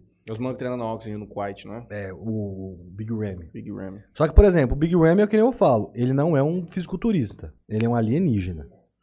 Tipo, não dá pra um ser humano chegar naquele nível sem morrer antes. Eu realmente eu não sei o que fizeram pra ele estar vivo até hoje. O Big Ram. É colossal. É colossal. Colossal. É, é O braço do cara é do tamanho do teu tronco. perto dos fisiculturistas grande e os outros é pequeno ainda perto dele. Mas os braços dele é do tamanho do nosso tronco, assim. Não, é bizarro, velho. Bizarro. Essa academia Tanto- é muito louca, cara. Tem um vídeo do Balestrin. Como Mano, chama? Balestrin Big- é Big. É, R-A-M-Y. Isso. Tem- você tem uma noção? Sabe qual que é o hobby dos, dos, do Shake agora? Patroci- patrocinar fisiculturista. É. Pra brincar, cavalo, pra brincar de caras ra- falam. Exatamente. Pra brincar de rato de laboratório. Pra mostrar que o dinheiro dele tem a força de Essa criar academia é muito louca. Aquela piscinona lá embaixo, a sauna. Puta, mano, os aparelhos. É esse caboclo aqui? Misericórdia. É. Deixa eu ver no YouTube que a galera tá mandando. Alan Leal deu boa noite pra gente faz tempo. O Alan Leal também é ex-obeso que emagreceu pra caralho e personal de rancharia. Gente boa pra porra, gosto demais dele. Ricardo Felizari. Galiatos LOL. Agora pra saber o nome do mano é difícil. Salve, Guastali. Breno aqui. Tamo junto, monstro. De baixo também. Sa- facilitou aqui a vida do. Thales Sarambelli. O agro gira o mundo e acabou. Agora que tava falando de veganismo e tudo mais. Você, Fato. Alberto. Pedro Chegamos- Barbosa. che- Chegamos no topo da cadeia alimentar para poder comer os animais que queremos. Aí vou tomar hater perdão. Eu também penso assim, né? Cancelamento é foda. Twin Junqueira e Felipe Junqueira. Estão os dois aqui. O Twin diz o seguinte: Felipão, esse é meu garoto. E o Felipe Junqueira manda salve, mestre. A família Junqueira É, o- ali. o Twin- O Twin é- é bike. É, o tu- não, o Twin tá ficando da hora também. pra Tá. caralho mesmo também. É que o Twin tem um pouco. O Twin tem uma noia na cabeça que ele só quer ser grandão. E eu tô conseguindo entrar na cabeça dele que ele tem que ser definido e grande também. Então ele tá no processo ainda de me odiar um pouquinho, acho que internamente. porque eu tô fazendo contra a vontade dele, ele definiu o corpo dele. Cara, tá ficando a coisa mais linda do mundo também. Porque o Twin é o Felipe daqui cinco anos. Porque o Twin já treina faz mais tempo que o Sim, Felipe. sim. E a maturidade muscular do Twin é melhor do que o Felipe, porque treina mais tempo. Só que o Felipe sempre foi naquela, quero grandão, grandão, grandão, e nunca quis lapidar o físico dele. Agora que a gente tá limpando, rapaz do céu, também dá bom aquele cara, hein? E que família, hein? Genética boa. O, o Guto, O pai dele também é bem, bem ativo, né? ativo, anda de bike, assim, 100, 150 quilômetros. Assim, Você sabe, você sabe o nome do mão. pai dele ou não? É Hum. Augusto o nome dele? Tem um cara no meu Instagram, um senhorzinho, que curte todas as coisas que eu posto, Hum, não sei, Augusto não sei o que, Junqueira, alguma coisa assim. Eu acho que deve ser o pai dele. Porque depois que eu comecei a, a postar foto do, do, do Felipe e tudo mais, ele começou a me seguir. Eu acho, deve, deve ser. Não não sei se é Augusto, mas acho que é... Não, o Guto é primo. Primo. Ah, veio da academia. Isso. O Guto é primo. O Emerson Pacífico, acho que é isso. Cara, o Emerson também é um cara que o Emerson tem um- uma paralisia na perna dele, que eu não sei exatamente o que é, mas é, ele não consegue andar com o pé reto, ele anda com o pé torto, ele tem até uma cirurgia marcada, e ele, quando ele procurou e tudo mais, ele, a primeira coisa que ele tinha um receio, tipo assim, pô, será que eu consigo realmente? Cara, ele tem uma energia tão filha da puta, que mesmo tendo uma perna a menos, ele faz leg press, ele faz agachamento, que até hoje eu peço pra ele mandar vídeo me mostrando como é que ele faz, porque a academia inteira para pra ver a força de vontade que ele tem. Que realmente, tipo assim, quando eu falo que é um- uma paralisiazinha, não é uma paralisia pequena. Ele realmente anda com dificuldade mesmo. Arrastadinho no chão mesmo. E mesmo assim, cara, ele realmente falou assim: não, vou botar um shape. E tá pondo, velho. Eu tô até pensando na- na- na- no campeonato lá que eu vou fazer em Oswaldo Cruz, de criar uma categoria especial só pra colocar ele pra competir. Porque realmente, assim, é surreal o que ele tá fazendo nele, velho. Ele é da onde? De João Ramalho, que é uma cidadezinha próxima lá da minha cidade também. Eu pago pau pra ele, cara. E você pega, tipo assim, aquele cara que tinha motivo pra reclamar da vida, pra xingar. É o cara que mais dá risada que eu conheço. Ele tem realmente um olhar brilhando mesmo, sabe? Aquela coisa assim de deslumbrado quando ele fala de dieta, quando ele fala do treino. Ele conseguiu agora uma vaga pra ser assessor de uma secretaria da, da, da, da cidade de lá também na prefeitura. É um moleque muito esforçado. Realmente, tipo assim, é o que eu falo. Minha profissão me abre a possibilidade de conhecer pessoas incríveis, velho. Incríveis. Esse cara é um deles. Vamos, vamos aproveitar agora. É, eu- você foi um, um- um dos poucos caras que eu ouvi falar francamente sobre anabolizante, esteroide. E nós não abordamos firmemente esse assunto. Eu queria que você falasse para nós é, os efeitos corporais, os efeitos colaterais, como tem que ser feito, tudo certinho. Bom, o primeiro ponto que entra é que o hormônio não é pra ficar brincando de tomar e parar. Eu percebo muito isso, principalmente na prescrição médica, para pessoas que não são focadas em academia, querem ter um resultado tiro curto para ir para uma praia e tudo mais, que acabam é, tendo que recorrer a esse tipo de substância para chegar num resultado XYZ. O pior problema do hormônio não é durante o uso, é sempre o pós-uso. Porque as pessoas têm uma dificuldade gigantesca de entender que se fosse só usar uma vez e ficar forte, eu não estaria injetando anabolizante desde os meus 16 anos de idade, 5, 6 vezes por semana, fracionado, porque eu gosto. É porque é uma necessidade. O seu corpo, fisiologicamente falando, nunca vai ser igual de um cara que injeta hormônio. Ou seja, os seus ganhos não são seus. É um aluguel que você está fazendo para os seus ganhos. Então, as pessoas tomam três meses, chegam ali numa melhorinha ok, e vou manter sem nada, vou fazer uma TPC, que é para fazer uma terapia de reposição hormonal para voltar ao eixo ao normal. A pessoa vai se frustrar, vai ficar depressiva, vai ficar pistola, vai ficar sem libido, vai ficar broxa, vai ficar morto. Não por conta do hormônio, mas por conta da burrice de ter parado de usar hormônio e ter usado pouco tempo e parado. Realmente é o que? É uma escolha de vida. Para a mulher é um pouquinho diferente, porque a mulher não cria essa dependência fisiológica pelo simples fato da mulher não ter testículo. Então a mulher não tem que produzir testosterona no saco dela e realmente o corpo vai parar a produção porque está tomando alguma coisa. Não, é porque o testículo dela não produz isso, porque ela não tem. O homem é diferente. Quando você usa qualquer tipo de substância andrógena, principalmente uma testosterona, você recebe a testosterona extra e o seu corpo interpreta via feedback negativo o quê? Porra, eu tô recebendo pra caralho, pra que é que eu vou ter o trabalho de produzir aqui se eu tô recebendo um monte de fora? Vai sobrar. O que que acontece? O cara fica parrudão, bonitão. Assim, tá bom, cheguei onde eu quero. E simplesmente para de injetar testosterona do nada. O corpo dele vai voltar ao normal? Vai. Só que até o corpo dele entender que ele tem que produzir a testosterona de novo, ele vai ficar broxa, ele vai ficar cansado, ele vai ficar depressivo. E se ele conseguir sustentar mais que 40% do, que ele corpo ganhou, é muito. Que é onde as pessoas têm essa ilusão de achar que o hormônio você pode usar um pouquinho e depois parar. Ou você entra, ou você não entra. O problema não é começar, o problema é parar. Isso pensando do ponto de vista fisiologia básica de você se sentir bem ou mal. Pensando nos efeitos colaterais agressivos em homem. Qual o maior problema de se usar testosterona, principalmente, com outros hormônios conjugados? Infertilidade. Eu mesmo hoje, meu espermograma é zero. Eu não consigo ser pai nem se eu quiser ser. Entendeu? Por quê? Muito tempo usando hormônio seguido.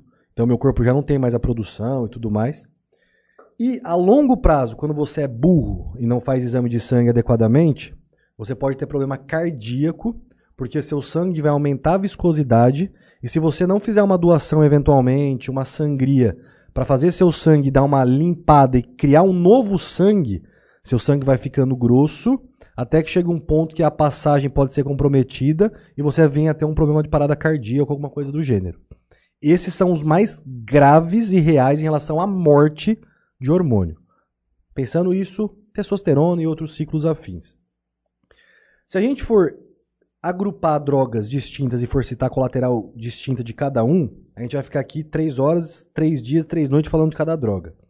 Mas no geral, a droga causa esses dois riscos maiores e uma específica não é para ser usada por pessoas que possuem problemas psicológicos relacionados à depressão, à angústia, à ansiedade, que chama-se trembolona. Trembolona é a droga mais mortífera que existe no planeta Terra e hoje está sendo banalizada como se fosse o whey protein, que é a proteína do soro do leite. Trembolona tem o poder de fazer você acordar chorando e dormir sorrindo, e você dormir sorrindo e acordar chorando. Eu conheço, eu conheço, eu, te- eu conheço um cara, não vou citar o nome, mas assim, mudou totalmente o corpo. Totalmente o corpo dele. E, mas assim, cara, do que eu conheci ele há anos e depois da trambolona, assim, outra pessoa. Tipo assim, a maneira do cara agir, as atitudes que ele tem, os tipos de pensamento que ele tem. É uma Entendeu? coisa, aí, por exemplo, uma coisa legal que você tocou. Por exemplo, Tem muita gente. Já aconteceu até um caso comigo uma vez que uma mulher veio falar comigo que o marido dela tinha batido nela por conta de mim. Por exemplo, ter orientado ele a conhecer a trembolona. Pera lá. Trembolona não tem o poder de modificar o caráter de ninguém. Exato. Eu sou o cara mais fofinho do planeta Terra com a minha esposa e eu soco rabo de trembolona praticamente o ano inteiro. Eu amo trembolona no meu corpo. Só que tem um grande ponto. Eu sei administrar o que essa coisa me causa na cabeça e eu consigo realmente o quê? Descontar minha raiva, minha frustração, minha agressividade em outras coisas. Não preciso demonstrar isso na minha mulher. Então, às vezes as pessoas usam como muleta para justificar um desvio de caráter. Uhum. Não. Mas você, por exemplo, fazer mal pra você mesmo, sim, é possível. Eu já tive vontade de me matar, já tive vontade tipo, de não acordar vivo no outro dia. Tem hora que do nada você tá super feliz e você do nada tá triste. Você fala, caralho, mas não aconteceu nada. Realmente a bicha mexe demais no psicológico. Óbvio que também é muito de dose é, ação. Doses mais altas, colaterais mais agressivos. Mas trembolona eu só sugiro realmente quando você esteja ciente de tudo e realmente tá afim de enfrentar a brincadeira. Porque aí entra o lado bom da trembolona, que é porque todo mundo usa. Trembolona é a droga mais foda do planeta pra estética. Que aí realmente você fica denso, você seca e você não fica murcho, sua vascularização fica sinistra, você fica vascularizado, denso, com força. Só que tem toda essa parte também do lado bom e do lado ruim.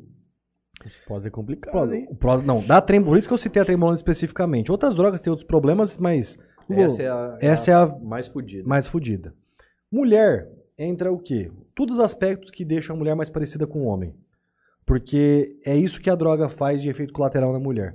A voz fica mais grossa quando você erra na mão, ou quando você tem uma predisposição a ter esse problema. Se você for peludinha antes de tomar droga, você vai ser peludona quando você tomar qualquer uma. Não tem o que fazer.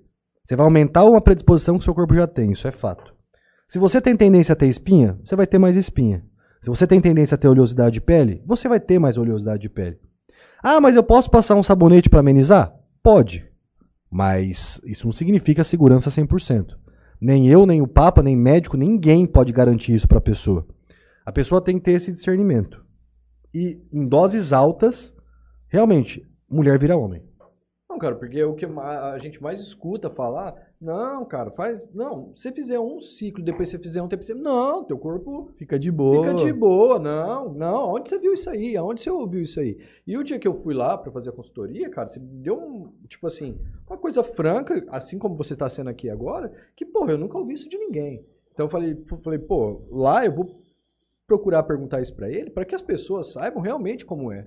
É que, na Entendeu? verdade, as pessoas têm muito medo da retaliação de você eh, levar um assunto com um tabu, de uma forma franca, como se fosse um assunto normal. E, na meu ponto de vista, todos os assuntos podem ser tratados de uma forma normal. E é muito mais bonito você compartilhar a sua informação sendo realista do que você sendo hipócrita de merda. Que tem muita gente que é hipócrita por quê? Se eu quiser fazer um resultado que a pessoa vai ter um monte de rebote eu consigo fazer um resultado de anos depois no meu Instagram, ligando foda-se pra saúde do meu paciente, e ele vai ter um resultado do caralho. Mas eu não faço isso, mas nem fudendo. O cara vai ter um resultado porque ele tá saudável, principalmente. Atleta, outros 500. Aí, por exemplo, ó, seguinte, você quer ganhar? Você tem que estar disposto a se fuder aqui e correr certos riscos, porque se você não tiver disposto a correr esses riscos, o cara que vai ganhar de você está disposto. Então, quando o assunto é competição, não existe fisiculturista saudável. Existe fisiculturista menos doido. Mas falar pra você que um cara que tá em cima do palco tá saudável, irmão, desidratar não é saudável.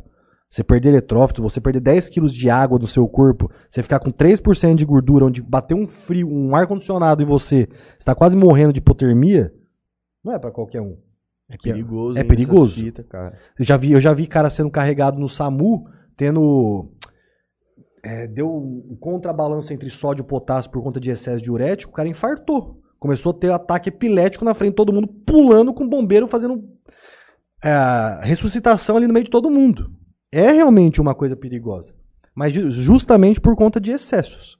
Que é onde entra os treinadores que vão além pelo um título e onde tem os caras que para até um certo ponto, por quê? Porque aí passar daquele ponto pra vida do cara, É um só se risco. realmente o cara for depender disso pra sobreviver, tipo, o cara for ganhar um contrato de 200 mil real porque conseguiu ganhar esse campeonato. Que não é no caso no amador. Eu não, eu não passo por cima disso. Inclusive tem até atleta, se estiver me escutando. Eu não vou nunca colocar vocês em risco de vida, mesmo se vocês me pedirem, e mesmo sabendo que você pode perder campeonato por isso. Você tem que respeitar o tempo do seu corpo. Se você não for para ser campeão esse ano, daqui três, se você continuar se esforçando e fazendo as coisas, você vai ser. Não preciso tentar forçar a mão nesse ano que você ainda não tem maturidade e botar seu corpo em risco. Por quê? No, no pós-campeonato seu, você vai ter um rebote desgraçado. Você vai piorar muito mais seu corpo do que você era bom antes. Você vai se frustrar, porque mesmo você fazendo isso, a chance de você ganhar é mínima. E você ainda pode, pior, morrer. Então, é esse o time da coisa também. Entendeu? Legal. Fala um pouco sobre o clenbuterol. Tem muita gente que, que tem dúvidas sobre, muita gente que, igual a gente estava conversando lá hoje, muita gente tem curiosidade de saber como é que funciona, se tem risco, se não tem, enfim. Clenbuterol é de risco moderado. Risco mais principalmente para quem é hipertenso, de elevar a pressão é, cardíaca, é, batimento cardíaco, esse tipo de coisa, melhor- aumentar um pouco a pressão. Mas é bem tranquilo, não, é nada muito agressivo para o organismo. É, ele vai atuar numa célulazinha de gordura específica do nosso corpo, realmente queimando gordura de uma forma mais incisiva naquela região. Tendo o maior efeito ruim de uso dele, durante o uso, tremedeira, você vai sentir sua mão parecendo que você tem Parkinson realmente quando você toma. E uma sensação de. Isso é até uma coisa que eu acho que até esqueci de comentar com você hoje também. Acho que você comentou De, de... de ficar meio aéreo. Não, isso aí não. Você falou de... Ansioso é, um pouquinho. Ansioso, assim, parece que... Que é uma mistura meio tipo de ansiedade com autismo, vai, vamos dizer assim, que você tipo assim, está no seu mundo, que você não sabe exatamente o que está acontecendo, mas você tá lá. Você, você tem um, um problema, um delay de raciocínio, vamos dizer assim. Tipo, é um universo meio doido da coisa. E mais isso. E se você tiver um, um excesso, pode ter um pouco de cãibra também, porque desidrata seu corpo, perde um pouco de eletrófito, pode balancear um pouco do potássio. Mas o maior problema do clenbuterol gira sempre no pós-uso do clenbuterol, como qualquer outra substância agressiva para o seu corpo. Porque seu corpo vai estar tão acostumado durante o uso a queimar gordura com uma velocidade tão filha da puta, que a partir do momento que você tira, se você não segura a boca, você vai rebotar mais Do que você... do que perdeu. você perdeu quando você começou. Que é onde entra o quê? O clenbuterol é uma substância que existe a tanto a versão humana quanto animal, só que a gente do meio por custo e por acesso usa sempre a animal, que é é feito para cavalo, para cavalo de corrida melhorar a performance de corrida, de oxigenação de brônquios. Então, é, não é 100% indicado para seres humanos. Mas, você tomando dose compatível a ser humano por Você quilograma não vai corporal, pegar o... você não vai tomar a mesma seringa que vem no pote, que é uma seringa para cavalo. Você consegue ter um resultado bacana, tendo a ciência de você segurar a sua boca no Pós. pós, porque senão não vai adiantar de nada. O resu- E causa alguma alteração? É... Testículo, essas Hormonal, coisas, não, nada, nada. zero. Cadalafil, 5mg por dia. Maravilhoso, anticâncer de próstata, é, aumenta a vasodilatação, realmente melhora a sua performance sexual, você tem uma, uma virilidade mais legal, e o mais barato de tudo, que custa 10, 12 reais na farmácia, dura 30 dias. Eu acho incrível. É, depende. Na, inclusive, merchan aqui de graça, na Ultra Farm e na drogaria Nova Esperança, você acha por 9 reais, Fala o 7 nome do reais. medicamento, senão o pessoal vai achar que é clenbuterol, que não ouviu É. o que ele falou. Tadalafila, 5mg, uso diário. Ah, e verdade, aqui em Jales tem uma farmácia com preço legal também, compatível com a internet somado frete, chama Farmácia Amazonas. Eu não sei exatamente onde é a localidade que eu não conheci pessoalmente, mas é do meu amigo Anderson lá. Ele mandou mensagem pra mim falando assim, ó, avisa o pessoal que está 17,50 na minha farmácia. Anderson, ó, merchan pra você. Agora, Se quiser dar uma. Manda 15. que aí é o que entra o risco de você elevar demais realmente a sua pressão arterial e você pode ter uma complicação. Exatamente. Hipertenso, não faça isso, porque senão você vai acabar deixando sua parceira feliz, mas viúva no mesmo dia. A gente falando ainda um pouco do clenbuterol, o resultado, né, tomando ele, é, você vê ele no decorrer do uso ou você, você enxerga ele mais no final? Uma semana de uso você vê diferença com o Tá. clenbuterol. Fazendo dieta certo, fazendo cardio bonitinho, o clenbuterol é do caralho. Pra queimar gordura não existe coisa igual. É absurdo. Não dá pra comparar.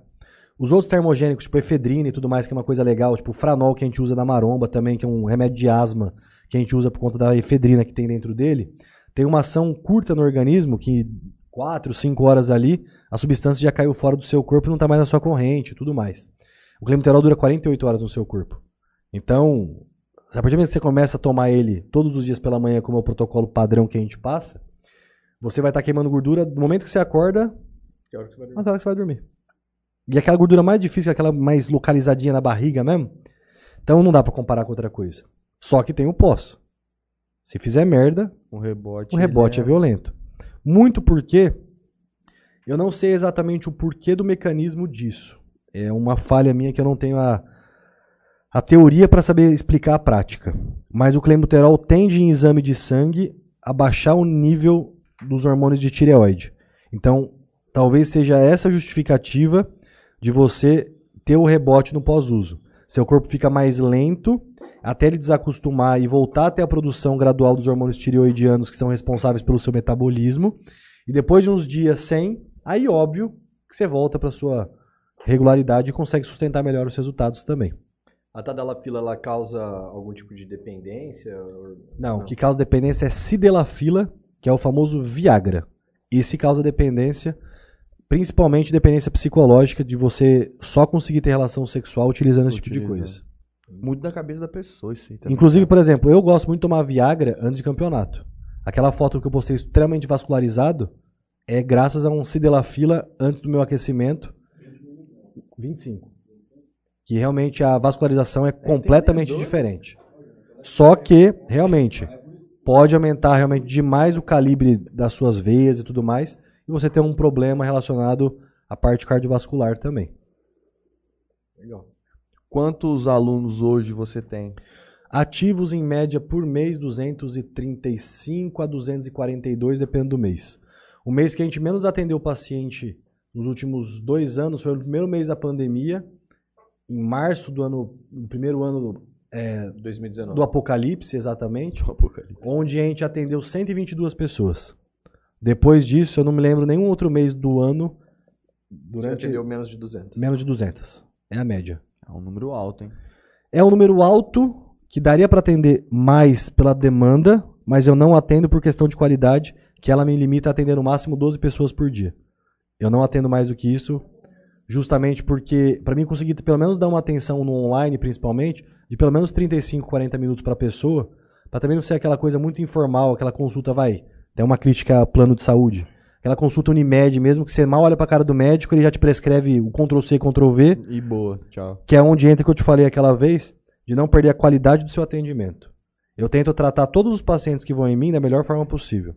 Eu erro em alguns e acerto na maioria, mas é sempre tentando acertar.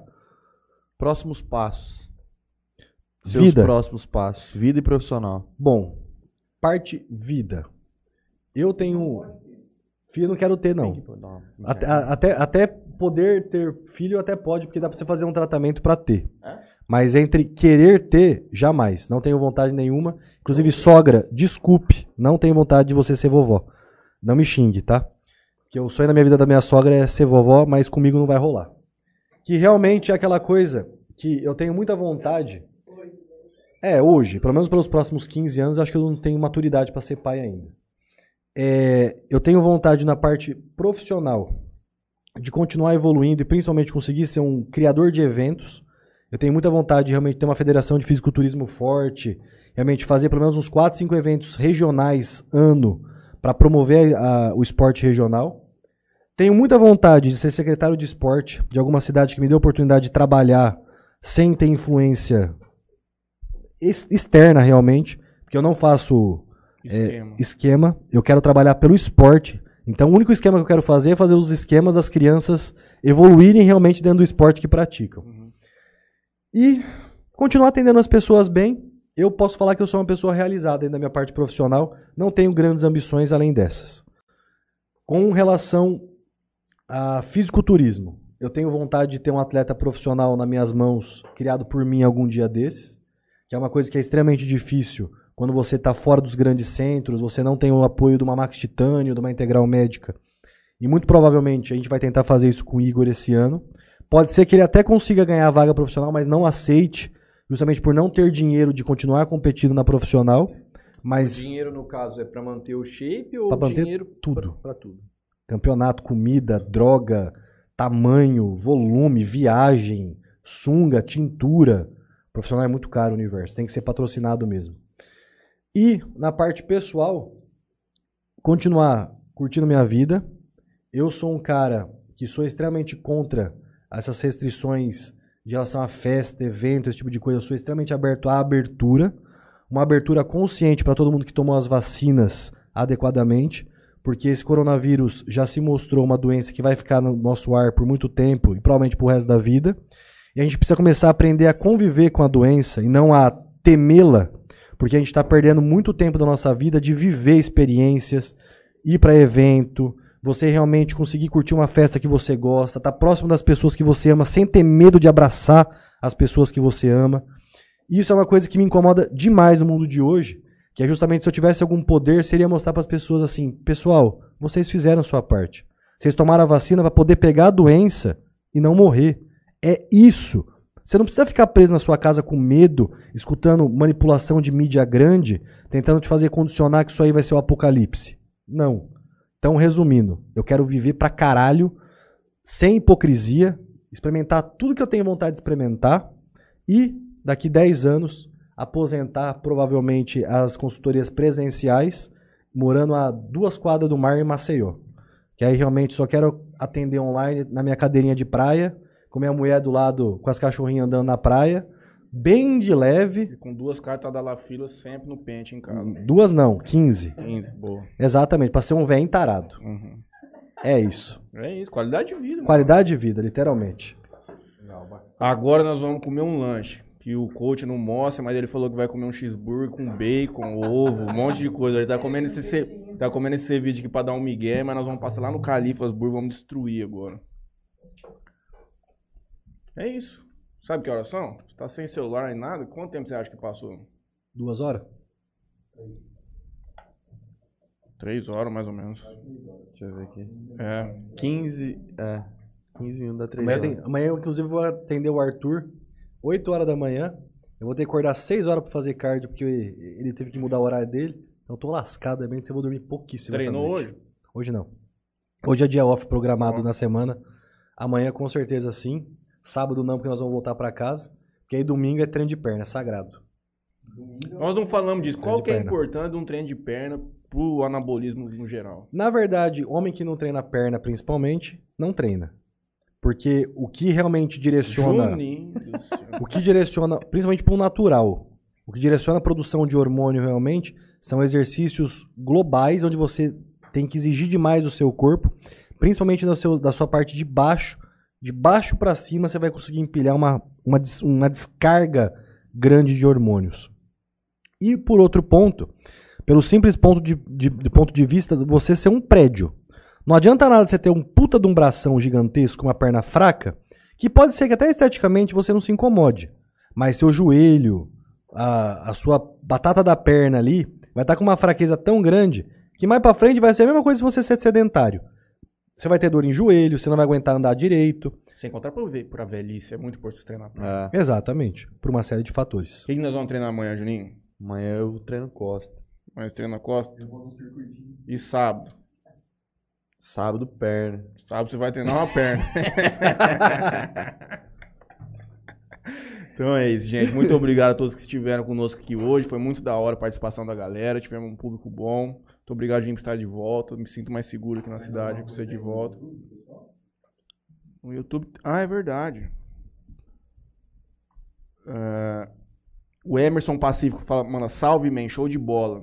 Depois o Twin Junqueira chama assim, o velho chama Antônio, Carlos Antônio Junqueira, Carlos. o pai dele. Eu acho que eu não tava essa hora. Você tava falando. mesmo que, curte minhas fotos, então. Um abraço pra ele. Thales Sarambelli manda assim, o mestre Sardinha. Deve pai ser do o pai do Twin. Twin. Twin Junqueira, fala, é o próprio. O Homero Bassi manda assim, olha meu coach aí. Tá certo, saúde vem primeiro. A Isa Almeida manda um salve pra gente e é isso. É. Pessoal, obrigado a todo mundo que nos acompanharam hoje. Obrigado pela presença. Espero que você tenha gostado. Pra caralho, muito da hora. Parabéns pelo programa de vocês.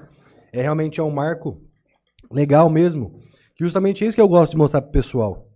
Nego fica endeusando demais nego em São Paulo que faz podcast, nego que mexe com fisiculturismo, não dando valor porque a gente tem em casa. A gente é bom pra caralho, igual os caras de lá, com a única diferença, lá os caras têm coragem, aqui a gente tem um bando de bunda mole. Se você realmente quer ser alguma coisa e quer ter um projeto, faça.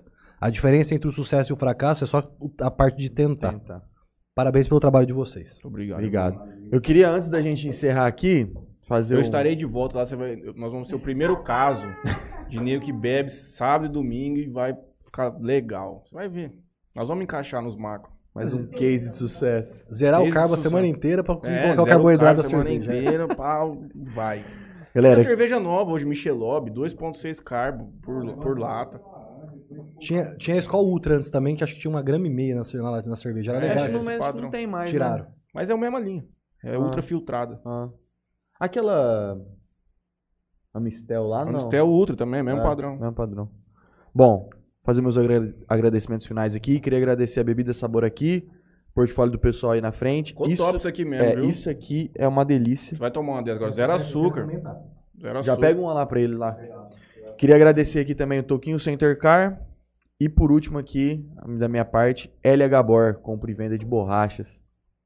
Da minha parte é sorvetes tropical. Quando você, se você algum dia puder tomar um sorvete, você passa lá pra experimentar o sorvete que nós temos aqui em Jales, que é top pra caralho. O Tropical tem quatro lojas aqui em Jales. Às vezes a gente até tomou já, viu? Ah, É uns mais artesanal, assim, mas tipo assim, lembra muito que bom, essas coisas assim, só que tipo é 3 ml. O tablito dos caras. Parcela aí, soluções financeiras e a Multimarcas Pneus.